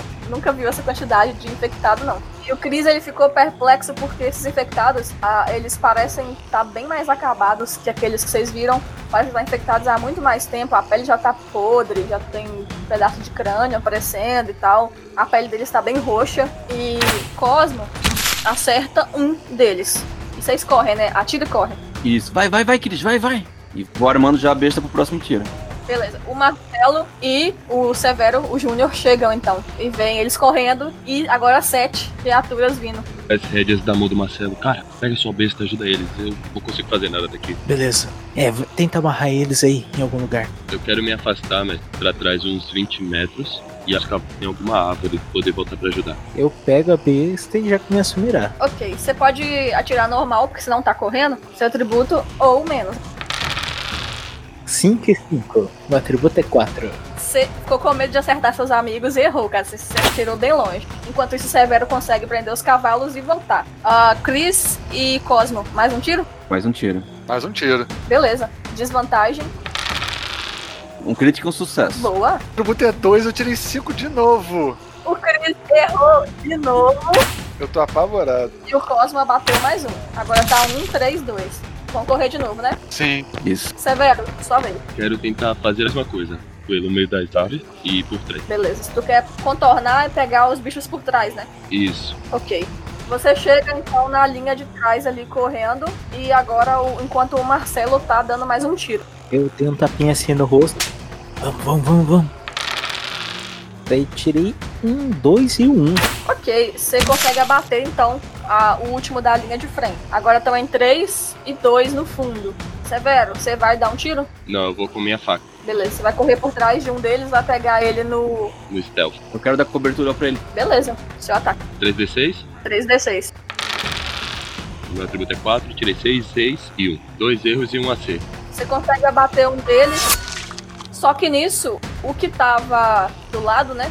Ele vira pra você. Ele vem correndo na sua direção. Como vocês vão enfrentar os primeiros zumbis agora, é o seguinte: vocês têm três pontos de vida. Se o zumbi te atacar, ele tem três ataques. Primeiro, ele vai tentar te agarrar. Segundo, te derrubar. Terceiro, te morder. E se ele te morder, tu vai ser infectado. Então, no primeiro ataque, ele vai tentar te agarrar. Beleza, ele consegue te agarrar. Eu atiro nele. O Cosmo vai atirar, né? Vou. Tu tá correndo, desvantagem. No meu amigo, não. Uh, bem na cabeça. Você consegue acertar, então, esse zumbi que agarra o Severo. Os outros três continuam correndo na direção de vocês. Cris, vai tirar? Vou. Ó, crítico. Meu atributo é 2 e eu tirei 2. Boa! Você acertou um deles, agora só tem dois, cara. Vai, Marcelo, você vai tirar? Lógico. Beleza, um acerto. Ok, você acerta mais um deles. Agora é o Severo. Severo, tem só mais um. Cara, eu vi aquele zumbi me agarrando, eu pensei que era me morder do nada, aquela flecha parou a cabeça dele. Me melou de sangue. Ah, nossa, eu tirei aquele bicho de cima de mim e corri pra cima do próximo. Eu tirei 5, 3 e 2, dois acertos. Ok, você consegue finalizar esse aí. Antes que vocês tenham tempo de se reagrupar pra poder traçar uma estratégia pra continuar seguindo, vocês ouvem mais grunhidos vindo do mercado. É, pessoal, bem-vindo à Zona Amarela. Vocês vão vazar então. Sem dúvida. Vocês têm que sair daí o mais rápido. O Cosmo e o Júnior já vem pelo menos mais seis saindo correndo de dentro do mercado. Cavalo, agora, vai, vai, vai, vai. Aí eu saio correndo então e vamos montar no pé de pano. No pé de pano não, desculpa, desculpa. Eu, eu tô indo no pé de pano. Oh, opa, foi mal, foi mal. Aí eu vou pro Roncinante. Bom, eu tava ali, eu tava ali com o pé na cabeça do, do zumbi, ia puxar a flecha, quando eu olho lá pro mercadinho, os zumbi tudo saindo lá de dentro do, do mercado, eu só desisto e saio correndo. Vocês vão montar e vão seguir rumo Zona Laranja. Isso. Vocês seguem então pelaquela avenida, cavalgando às pressas. Eles não acompanham, lógico, a- o cavalgar dos cavalos. Vocês vão olhando pelos prédios e não percebem mais uma movimentação assim, histérica saindo. Mas a todo momento vocês têm a sensação de que vai ter mais, cara, porque realmente os lugares eles são bem fechados e bem escuros. Vocês não conseguem ver o que tem lá dentro. Vocês sabem que a chance de dar merda é grande. E tá começando a ficar à noite. É, eu acho que a gente tem que parar, gente. Nada de explorar. Agora nós só precisamos achar um local pra dormir e sem ir pra canto nenhum. Cris, um pão hoje pra cada, tá bom? E eu vi que você acordou de madrugada pra comer mais. Não faça isso hoje. Eu tava com fome. Todos estamos. Eu, e essa latinha aí? Tem a latinha aqui, ó. São, são três latinhas. Tem, tem duas de salsicha e uma de feijão. Elas acho bom a gente deixar pra depois. A gente vai comer nos pãezinhos que estragam mais rápido que a lata. Vocês vão procurar um lugar pra, pra descansar então, né? Juninho, posso procurar hoje? Posso fazer o que a gente fizesse ontem? Seguir aquelas tuas dicas? Vai lá, cara. E aí eu chego perto dele e dou um soquinho nele. Tipo, valeu pela ajuda lá atrás. Atributo ou mais, com vantagem. Deu um sucesso. É, desculpa aí, eu ainda tô aprendendo. Cara, você acha um prédiozinho de três andares ali? Ele parece tá, tá vazio. A parte de baixo ela tá toda quebrada, as janelas, você vê lá dentro não parece ter nada. Tem uma escada e parece que dá pra ficar ali no segundo andar ali, ficar com uma visão um pouco mais ampla do local. Parece ser um lugar bacana. Tem móveis velhos nesse segundo andar? Tem móveis velhos. Inclusive tem um móvel velho barricando a escada. Lá em cima mesmo, no parapeito da escada, tipo um- como se fosse uma mesa de escritório meio de lado, cobrindo a- o último degrau ali, né? Entre o último degrau e o segundo andar. Bom, eu pego minha machadinha, né, Tomahawk, e dou uma batidinha no corrimão de metal pra fazer barulho, pra ver se tem alguma coisa lá pra cima. Nenhuma resposta. Bom, Tá, eu chego neles, Marcelo, me ajuda a reforçar a escada descendo. E Cosmo, vai lá com o Cris e reforça a parte de cima. Pra gente poder realmente descansar aqui. Como é que vocês vão fazer com os cavalos? vamos botar eles pra cima. O pé de pano é esperto em subir a escada. Treinei ele. Tinha que tomar cuidado do cavalo não, não, não machucar a perna. Quem for destrar os cavalos, rola aí dois dados pra cada cavalo que ele vai tentar ajudar a subir. Ah, vamos lá, pé de pano, vem, vem, vamos. Você atributou mais. Opa, um crítico e um sucesso. Beleza. Ô, Cris, o pé de pano é bom mesmo, hein? Eu falei pra você, cara. Falei pra você. Quem vai subir o outro? Eu vou subir com o Roncinante. Um acerto e um erro. Meu atributo é 2, tirei 6 e 1. Um. Oh, beleza. Você consegue subir ali com alguma dificuldade, você tem que empurrar ele pela anca ali e tudo mais, mas ele consegue. Como eu tô sem cavalo, eu vou ajudar o Marcelo. Vem, Napoleão, vem, Napoleão. Oh, oh. Beleza. Com vantagem então, Marcelo. Foi um crítico. E ele conseguiu subir com o cavalo. Então vocês vão descansar ali essa noite, né? Quem vai ficar de turno no primeiro turno? Eu fico no último. Ele quer comer escondido. Bom, eu, eu fico no primeiro. Ok, fica no segundo. Beleza. A noite vai ser, a noite vai ser tranquila, se preocupa não. Nada aparece nessa noite. Vocês ouvem lá fora alguns grunhidos, alguma coisa e tal. Só como vocês estão quietinhos, vocês não chamam a atenção desses é, infectados até vocês. O dia amanheceu, então vocês precisam seguir viagem. Pelo mapa que vocês têm, vocês estão bem próximos da, da zona laranja. Uma pergunta, mestre, assim, a gente, quando passar a, a zona amarela pra laranja, ela também é sinalizada, certo? Ou não? Não, não é sinalizado. Tá, mas os batedores vão saber onde é que tá essa divisão, a galera boa de mapa e tal. Sim, posso saber. E quando a gente chegar na divisão, a, a- a escola que a gente tem que achar, ela é perto da divisão ou ela é bem pra dentro? Bem no início da laranja. A escola e o hospital estão bem no início. Tá. Tem algum lugar, uma torre, algum lugar que a gente consegue subir pra ter uma visão da cidade melhor? Cara, tem um prédio que é um dos mais altos ali do que eles centro onde vocês estão. Só que assim, tá, é bem difícil você conseguir subir no prédio. Tem 20 anos que ele tá ali, sem manutenção, sem estrutura nenhuma. Concreto é forte, mas não é infinito, né? O, o, pro- o problema não é nem, nem, nem o prédio em si, né? O que tem dentro do prédio, isso que me preocupa mais, né? Exatamente. Mas se tivesse uma torre, algum, algum lugar que tivesse. Eu queria te encorajar. Eu, eu queria te encorajar pra você subir, né? Mas você não quer. Eu quero uma coisinha fácil, assim, tipo, dar umas piadinhas. Subir numa árvore, subir numa árvorezinha, no poste. Não, numa árvore, você vai ficar da altura que vocês estão ali no de segundo andar. É, então, isso que eu queria saber. Vocês vão seguir então. Vamos, vamos. Bem na manhã, procurando locais mais protegidos.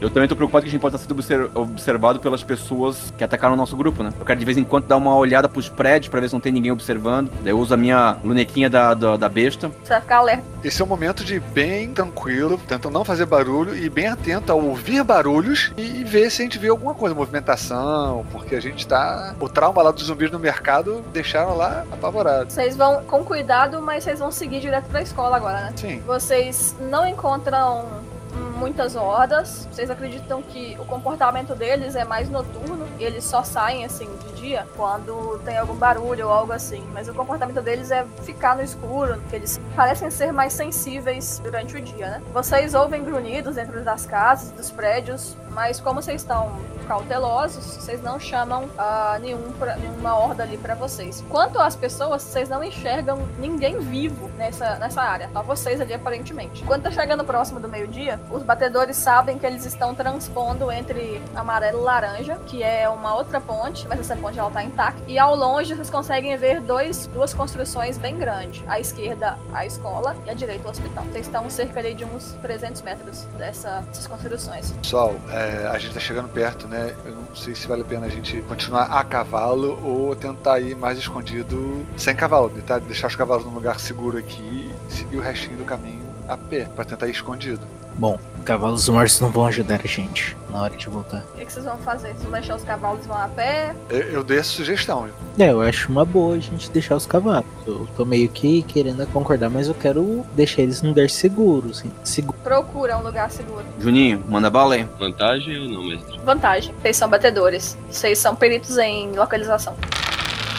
Dois erros e um AC. Você acha ali um outro prédio. Esse prédio ele tá todo trancado, com exceção de um portão, de uma porta ali de metal. Você acredita que se você conseguir abrir aquela porta ali e não tiver nada dentro, pode ser um bom lugar para os cavalos. Tá, eu acho esse portão, eu chamo eles, faço somente gesticulando com as mãos e eu me abaixo pra tentar ver pela fresta, pra ver se eu vejo algum, algum pé, alguma coisa passando. Tá bem escuro lá dentro, cara. Eu tô indo a pé também com o cavalo, chegando ali perto. Eu vejo que ele tá tentando enxergar, procurando uma fresta. Eu meio que boto o ouvido assim também na- no portão pra ver se eu ouço alguma coisa lá dentro. Você pode rolar ali seus dados. Dois dados, atributo ou mais.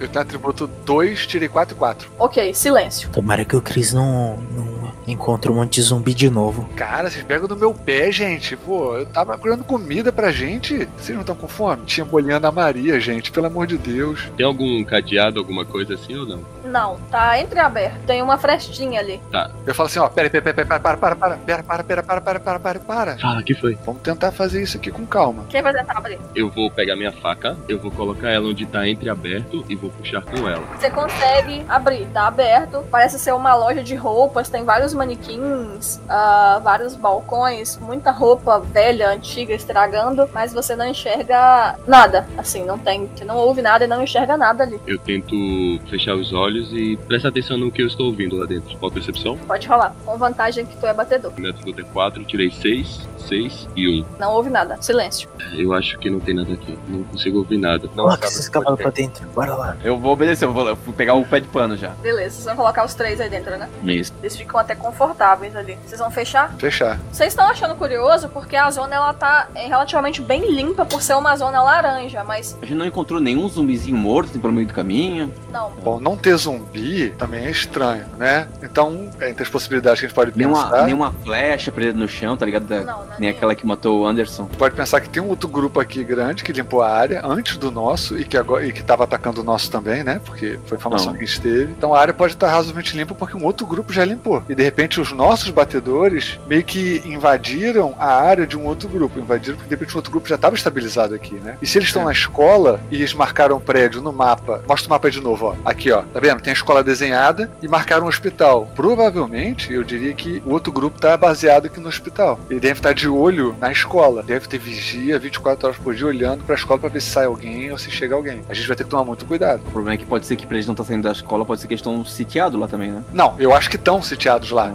Só que eu acho que além de estarem sitiados, assim, a galera, a- nossos, nossos opositores, digamos assim, nossos inimigos, eu acho que eles estão no hospital, baseados no hospital em frente, de olho, vigiando a nossa galera que tá dentro da casa. Então, assim, a gente tem que tomar muito cuidado se a gente se aproximar, tentar se aproximar talvez por trás da casa, pela parte que não tá de frente pro hospital. Porque acho que se a gente passar na frente da casa, amigo, a gente vai dançar. Deve estar cheio de inimigo dentro do hospital, é a minha ideia. Mas a gente não vai no hospital, né? A gente tem que ir na escola. Então, mas não entrar pela escola pela frente, é isso que eu tô dizendo. Sim, sim. Ah, tá, sim, sim, sim, sim. o hospital tá todo ver o que tá olhando. rolando lá. Se aproximar por trás da, da, da, da escola. Sim, sim, sim. A gente tá a 300 metros, correto? Mas Sim, 300 metros. Seguindo reto, virando à esquerda, escola. Virando à direita, hospital. E o hospital a escola estão mais ou menos uns 500 metros de distância um do outro. 500? Imagina um T. A perna do T, a base do T embaixo é onde vocês estão. E lá em cima, onde o T forma a linha deitada, a escola é na Hum. esquerda, o hospital é à direita. T teria 300 de altura e 500 de largura. Entendi. Então eu falo assim, galera, olha só. A gente vai ter que dar a volta por trás aqui, passando pelas outras casas, por trás do quarteirão. A gente vai do, por trás do quarteirão pra poder ir pulando o muro pra entrar na escola. E mesmo assim, com cuidado, porque a gente não pode entrar na área que tá entre o hospital e a escola. Essa área tá- deve estar muito vigiada. Bom, nossas tropas foram pro hospital, né? Não, estão na escola, não estão? Não, o hospital? Eles se refugiaram na escola. Foram atacados e se esconderam na escola. Então eles estão Bom. na escola. Existe algum outro jeito de atravessar ou só a ponte? Só a ponte. A escola, ela é tipo um prédio grande em formato de U. E o hospital é um prédio gigantesco de cinco andares. Ô, eu quero dar uma olhada se não tem ninguém vigiando a ponte, tá? Eu pego a lunetinha da, da, da besta pra ver se não tem ninguém de olho esperando, né? Percepção.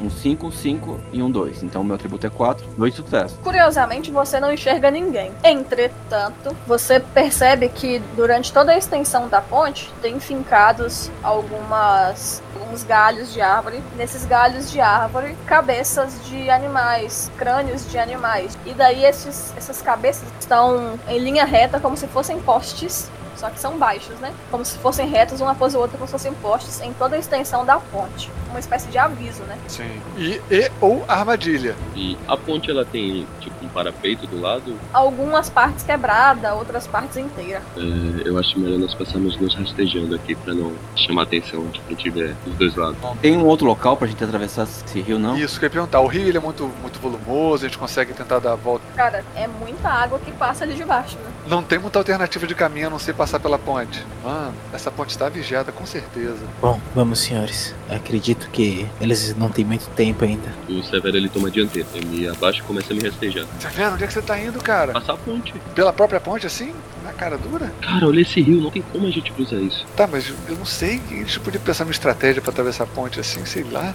Eu também vou e eu faço também a mesma posição, só que eu vou com a besta na mão, tipo aqueles bonequinhos do antigo, sabe? Aham, vocês vão passar então. Cara, eu olho pro Chris e falo assim, cara, isso não tá me cheirando bem, Chris, mas eles estão lá na frente já. Cara, eu acho que a gente tá indo direto pro fogo. É, né? Mas fazer o quê? Abandonar os amigos?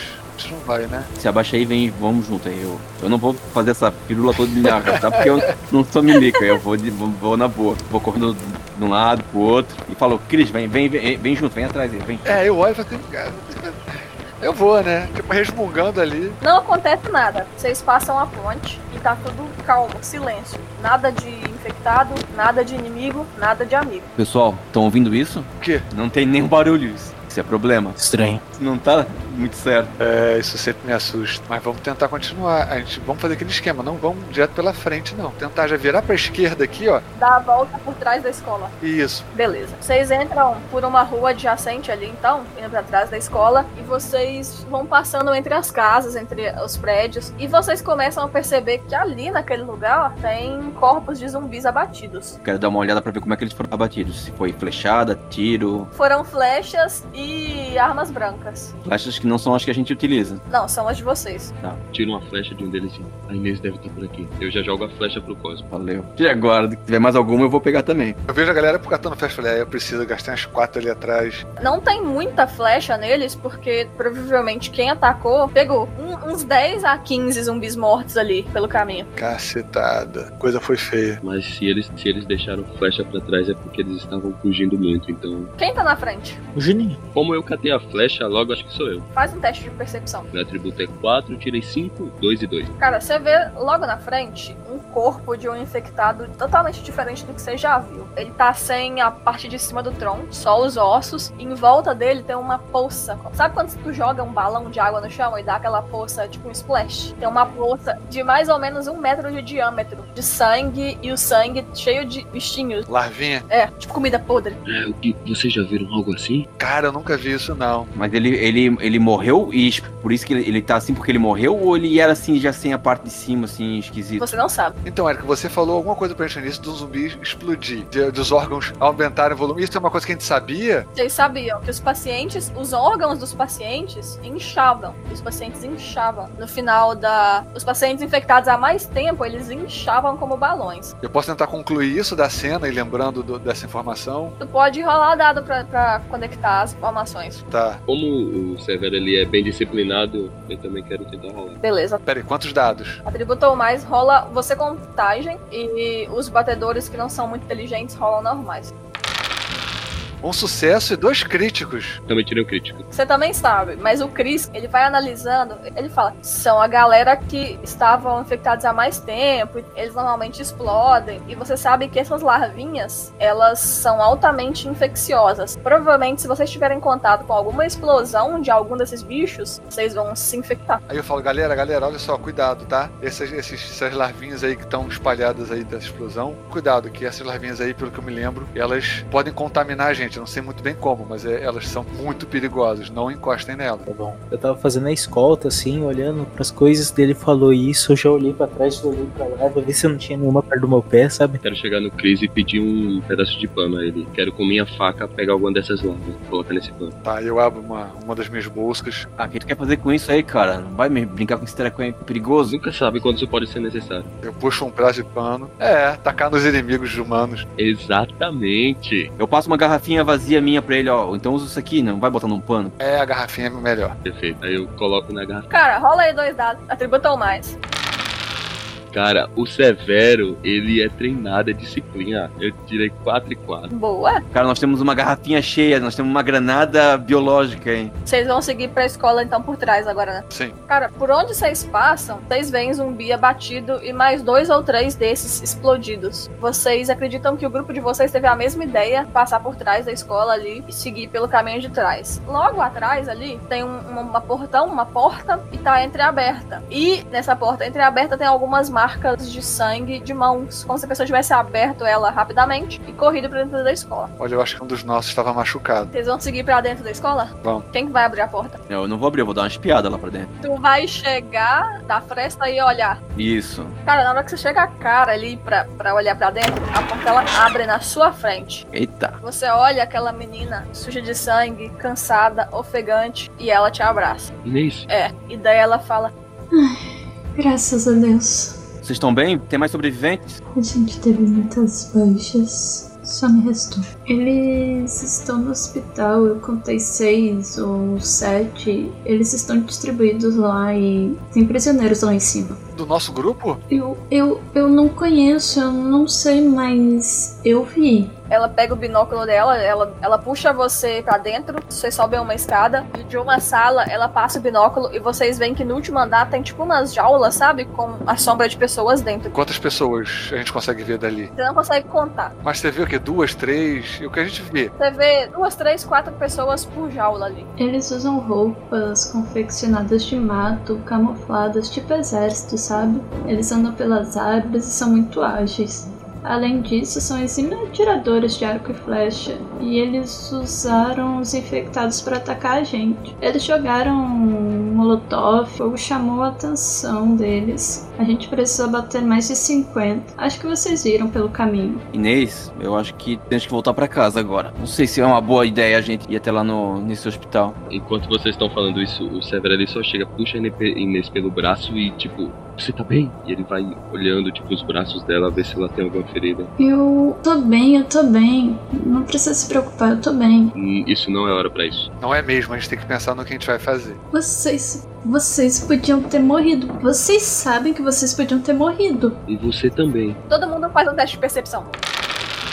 Meu atributo é 2, eu tirei 6 e 2, um crítico e um, um sucesso. Eu tive um sucesso simples. Um sucesso simples. Eu tive um sucesso também. Cara, na hora que vocês estão ali, da janela do lado ali, entra um coquetel molotov. Ele cai no chão, espatifa e começa a pegar fogo. Mas veio de onde? Veio de fora. Ah, tá, da frente. E daí, quando vocês olham pela janela, tem três mulheres. Essas mulheres estão vestidas com roupas com confecção de, de mato e galhos, como se fossem amazonas, com arcos e flechas e machadinhas de pedra e armas rústicas, acendendo alguns coquetéis molotov e jogando mais. Bom, eu quero meter um tiro no, no coquetel molotov da mão da mulher. Fazer ela tomar um banho de gasolina. Ok. Eu quero fazer a mesma coisa, só que com minha Glock. Vou usar uma arma de fogo. Eu também já tô pensando em pegar arma de fogo. Rolei aí. Teoricamente a área tá limpa de zumbi, né? Sim. Tive um 6 e 2 1, então foram dois sucessos. Beleza. Cara, você atira, você vai atirar com flecha, né? Isso. Você atira ali num coquetel, a flecha ela espatifa ele, o fogo começa a pegar no braço, no cabelo, nas folhas secas, ela cai no chão, ela rola pra tentar apagar, mas ela não consegue. As outras duas tentam ajudar, mas aí a outra que tá com outro coquetel, quem acertou? Eu também acertei, eu tive um simples. A outra que tá ali com o coquetel, atingida pela, pelo disparo, né?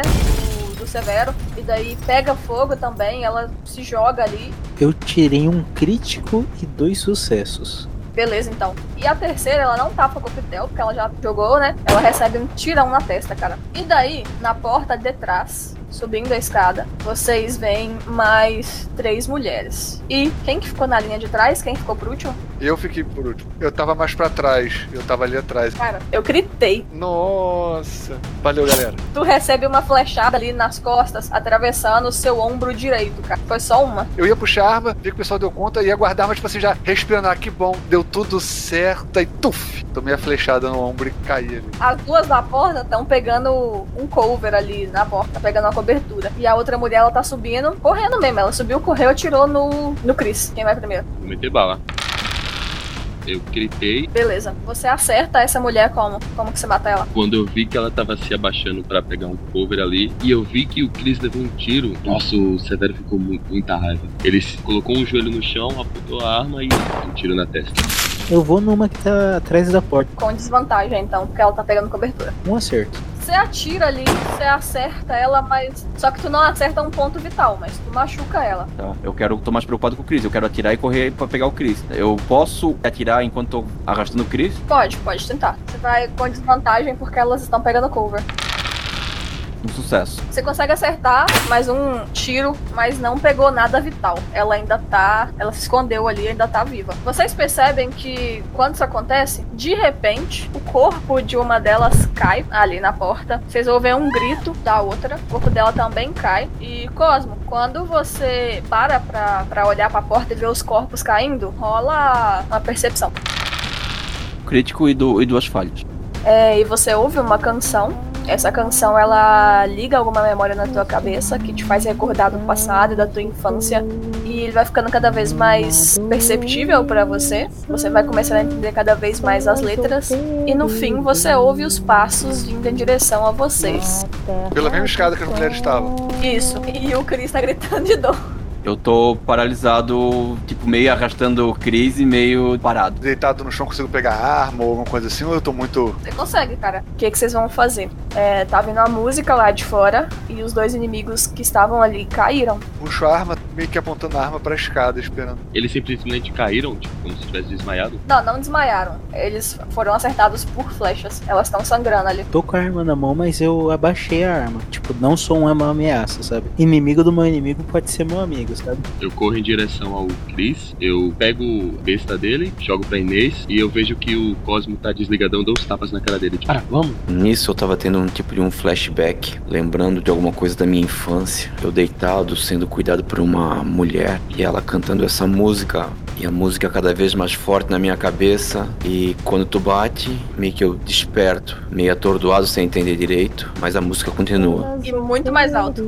Eu corro na direção da música. Cara, o Cosmo desce a escada correndo. Eu falo, onde é que você vai, cara? Não faz isso. Ele larga vocês. A Inês corre atrás dele pra tentar segurar, mas ela não consegue. O Cosmo ele corre em direção à porta. Quando ele chega na porta, tem uma mulher vestida quase igual a essas mulheres. Ela é morena, pele mais escura, mais bronzeada. Tem os cabelos como se fossem dreads mesmo, sabe? Que não são dreads, sabe? Bem bolados. Sem, sem, sem pentear, tipo, sem pentear muito tempo. Eles formam, tipo, umas buchinhas, tipo armado. Só que ele é longo e ela tem os olhos negros tá segurando um arco e flecha e cantando essa canção.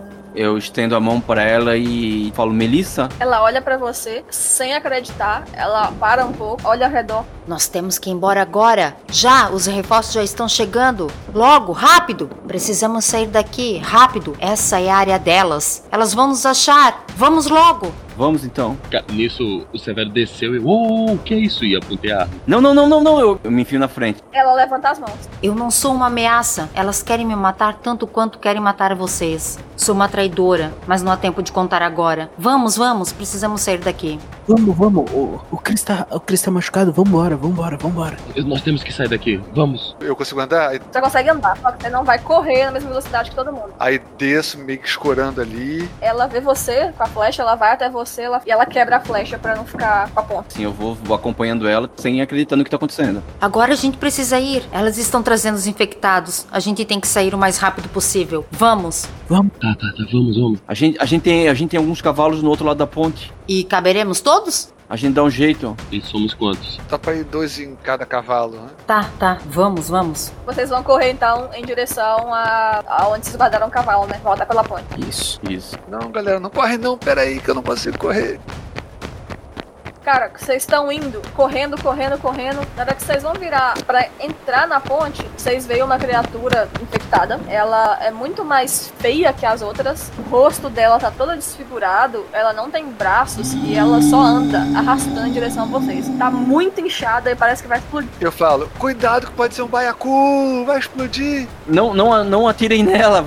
Corram. Ele é muito mais lento, mas ele vem em direção a vocês. Quero passar o mais longe possível. A mulher que tá com vocês, ela vira e fala: Vão, vão. Eu dou cobertura. Não, você, você vem junto, você vem junto. Eu alcanço vocês. Eu sou mais rápida. Ela pega uma flecha, ela mira, ela de longe atira e aquele negócio explode. Aquele negócio sai num vapor, um monte de larva e tal. E daí vem mais uns três ou quatro saindo das casas. E ela fala: Vão, vão, rápido. E ela vai atirando em um por um. Ela não vier, eu, eu vou ficar junto com ela. Eu não vou deixar ela sozinha. Ela não tá parada, ela tá tipo, atira e dá uns passos pra trás. Ele dá uns passos pra trás. Tá, então beleza. Eu tô vendo a cara do Cosmo que ele tá querendo voltar. Eu já pego ele por trás da nuca. O que você tá fazendo? Ela não pode ficar sozinha, ela tem que. E a gente tem que dar cobertura pra ela também. Ela tá vindo, cara. Vamos, vamos. Vamos, vamos, vamos. Vocês veem que depois que ela elimina a primeira linha ali de frente, ela vira as costas e vem correndo em direção a vocês. Ela é muito rápida, alcança vocês muito fácil. Só vamos. Vamos, vamos.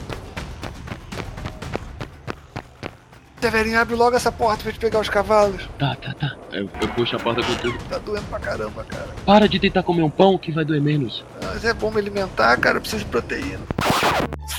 Mas isso é carboidrato. Também tem, um sanduíche de carne. Por isso tá assim fraquinho, só come pão. É sanduíche de rosbife, cara, é o melhor de todos.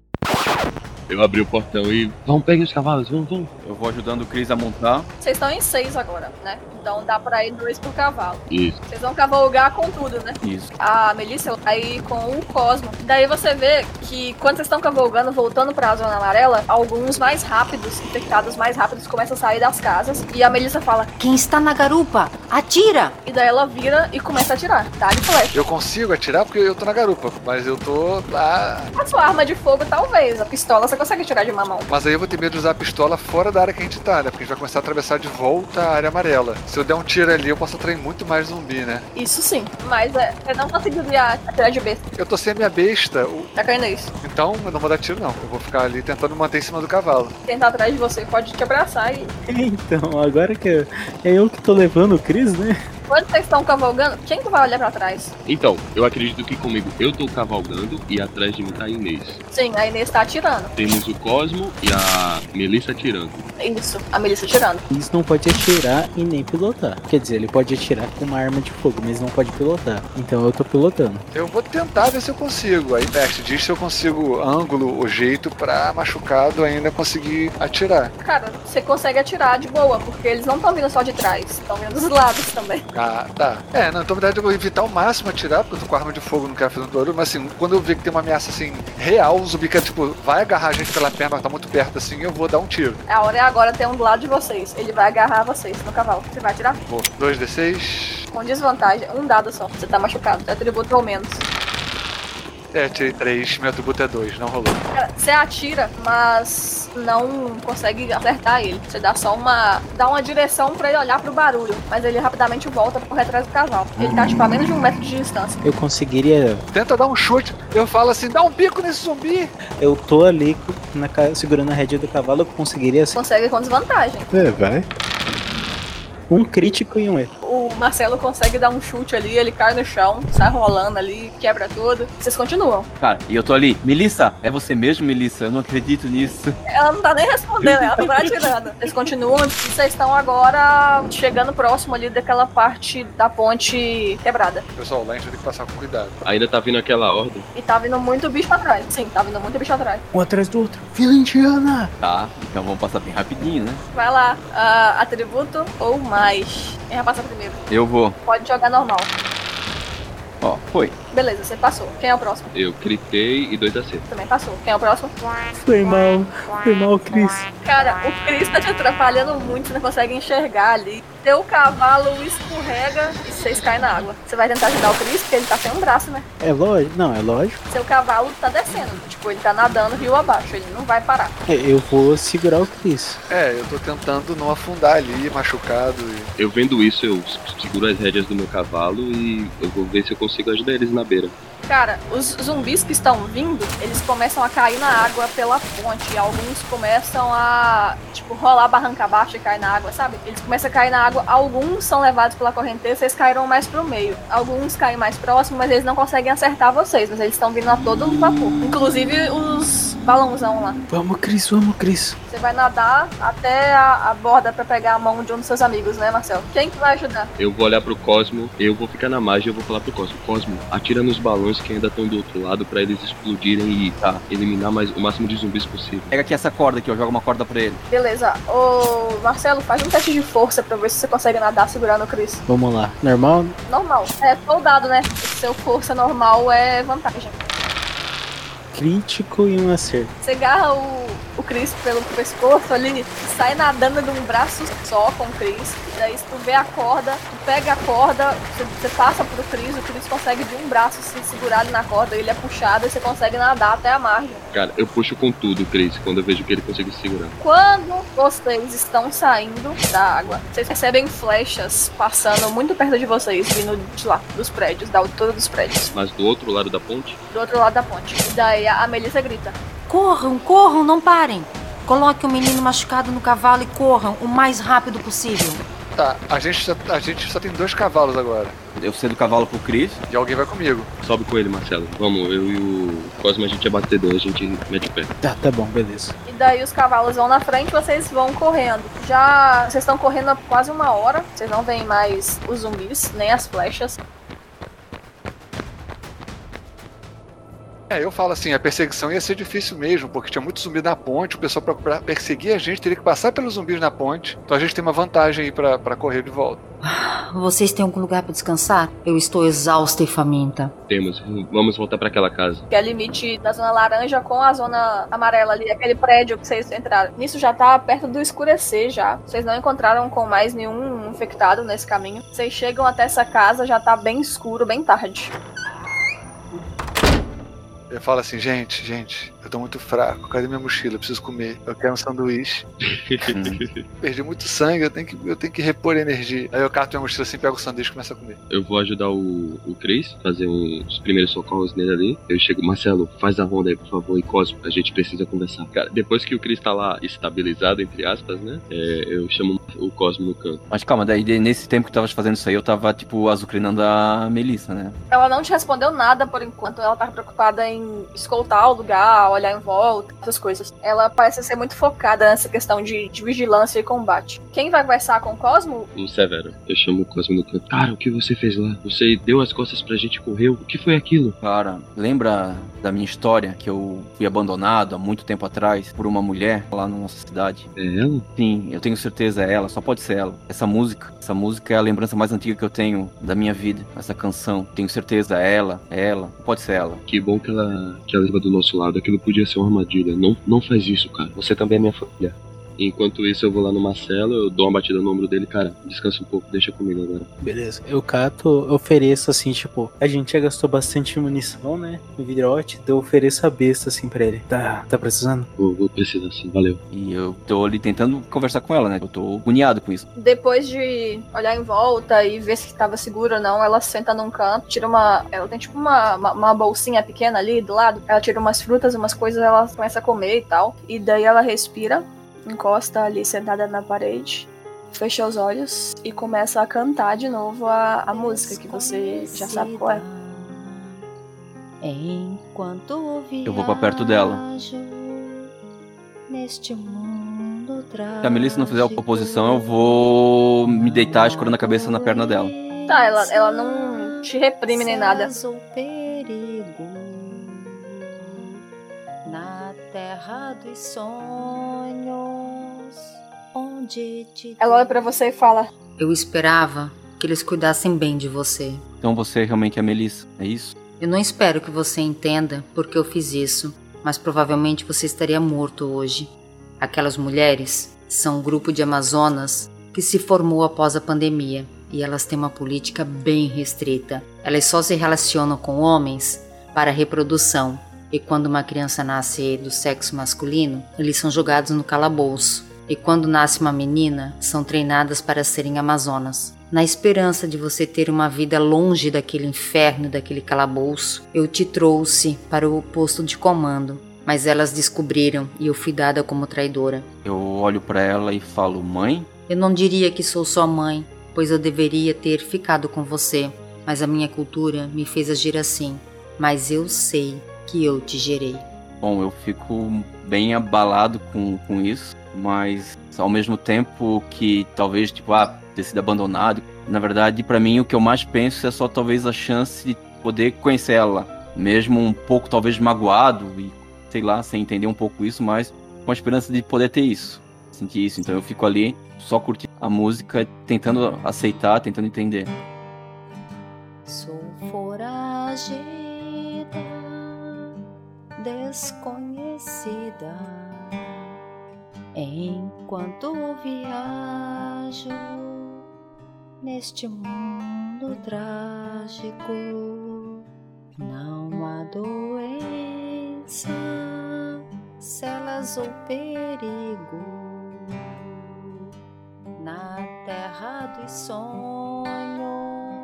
Cara, quando tu fecha os olhos ali, tu se lembra de quando tu era criança, tu se lembra dela cantando o tempo todo pra você durante todo o caminho que ela te tirou de lá e te trouxe pra cá. Então tu se lembra de- exatamente das, das caras que ela fazia, da tristeza que ela sentia em ter que te abandonar, mas ao mesmo tempo da felicidade de poder te dar uma vida de verdade, né? Pelo que ela te contou, você deduz que aqueles calabouços lá no hospital, lá em cima, eram os homens, que eram utilizados apenas pra reprodução. Elas não tinham contato com eles fora isso. Então eles eram realmente prisioneiros. Se você tivesse ficado lá, você teria crescido um prisioneiro a vida toda. Você não teria vivido, você não teria conhecido seus amigos, não teria conhecido aqui fora, não teria conhecido, entre aspas, a vida boa, né? Então você começa a refletir tudo isso. Bom, eu de refletir, beijo a mão dela e agradeço ela. Cara, vocês estão ali refletindo. Quem tá de guarda? Sou eu. Percepção. Meu atributo é 4, tirei 5, 3 e 3. Vocês escutam cavalos e pessoas conversando lá fora. Por aqui. Eu vi um rastro. E as vozes você conhece. Parecem ser soldados de lá do posto de comando. Nossa, quando eu escuto isso, pessoal, reforços. A Inês, quando escuta isso, ela já vai correndo da janela e fala: Aqui! E ela pega a lanterna e fica piscando a lanterna e balançando e tal. Daí a galera. Ali, é a voz da Inês. E daí o pessoal vem, e daí eles olham o Chris, eles prestam socorro pro Chris, eles pegam vocês, e eles olham pro Cosmo lá no colo da Melissa e ele fala: Quem é ela? Ela é, é uma aliada, ela ajudou a gente. Tá, não importa. A gente precisa sair. Tem uma horda grande vindo da zona amarela pra cá. Bora. Tem umas amazonas, umas mulheres lá, elas estão meio que controlando os zumbis, eu não sei como. É, elas estão, parece que empurrando os zumbis pra gente. E daí vocês montam ali de carona nos cavalos, seguem e viajam até a madrugada lá no início da Zona Cinza. Quando vocês estão finalmente seguros, vocês percebem que todo o esquadrão da, da Inês morreu, só sobrou ela. E vocês percebem que foi uma missão realmente difícil. Vocês podiam ter morrido, mas que não acabou. Existe um amanhã e talvez agora as Amazonas e vocês vão travar uma guerra ali por causa desse encontro. Talvez vocês possam ir para salvar aquelas pessoas que estão presos há muitos anos. Então vocês ficam com esse sentimento. Vocês chegam, cara, Severo toma uma bronca daquelas de, do Thales, da mesma forma Epaminondas briga demais com o Marcelo. Eu ia me, tentar me esconder, né? não, não, não deu tempo. Cara, tá todo mundo esperando. Todo mundo. Eu finjo que eu tô desmaiado para não tomar esporro. Todo mundo vindo correndo e tal. E daí eles ajudam e já vêm se vocês não estão mordidos e tal. Tem aquela coisa toda. E daí no outro dia todo mundo conversa. Provavelmente o Marcelo e o Júnior estão de castigo. E daí aquela conversa traçando um plano sobre como abordar as Amazonas. E daí a Melissa interage, ela conta que ela sabe. Ela mostra e desenha as rotas, fala das fugas, das pontes. E fala como elas se movimentam, como elas atacam. E vocês ficam nessa incerteza de se vai ter uma guerra ou não.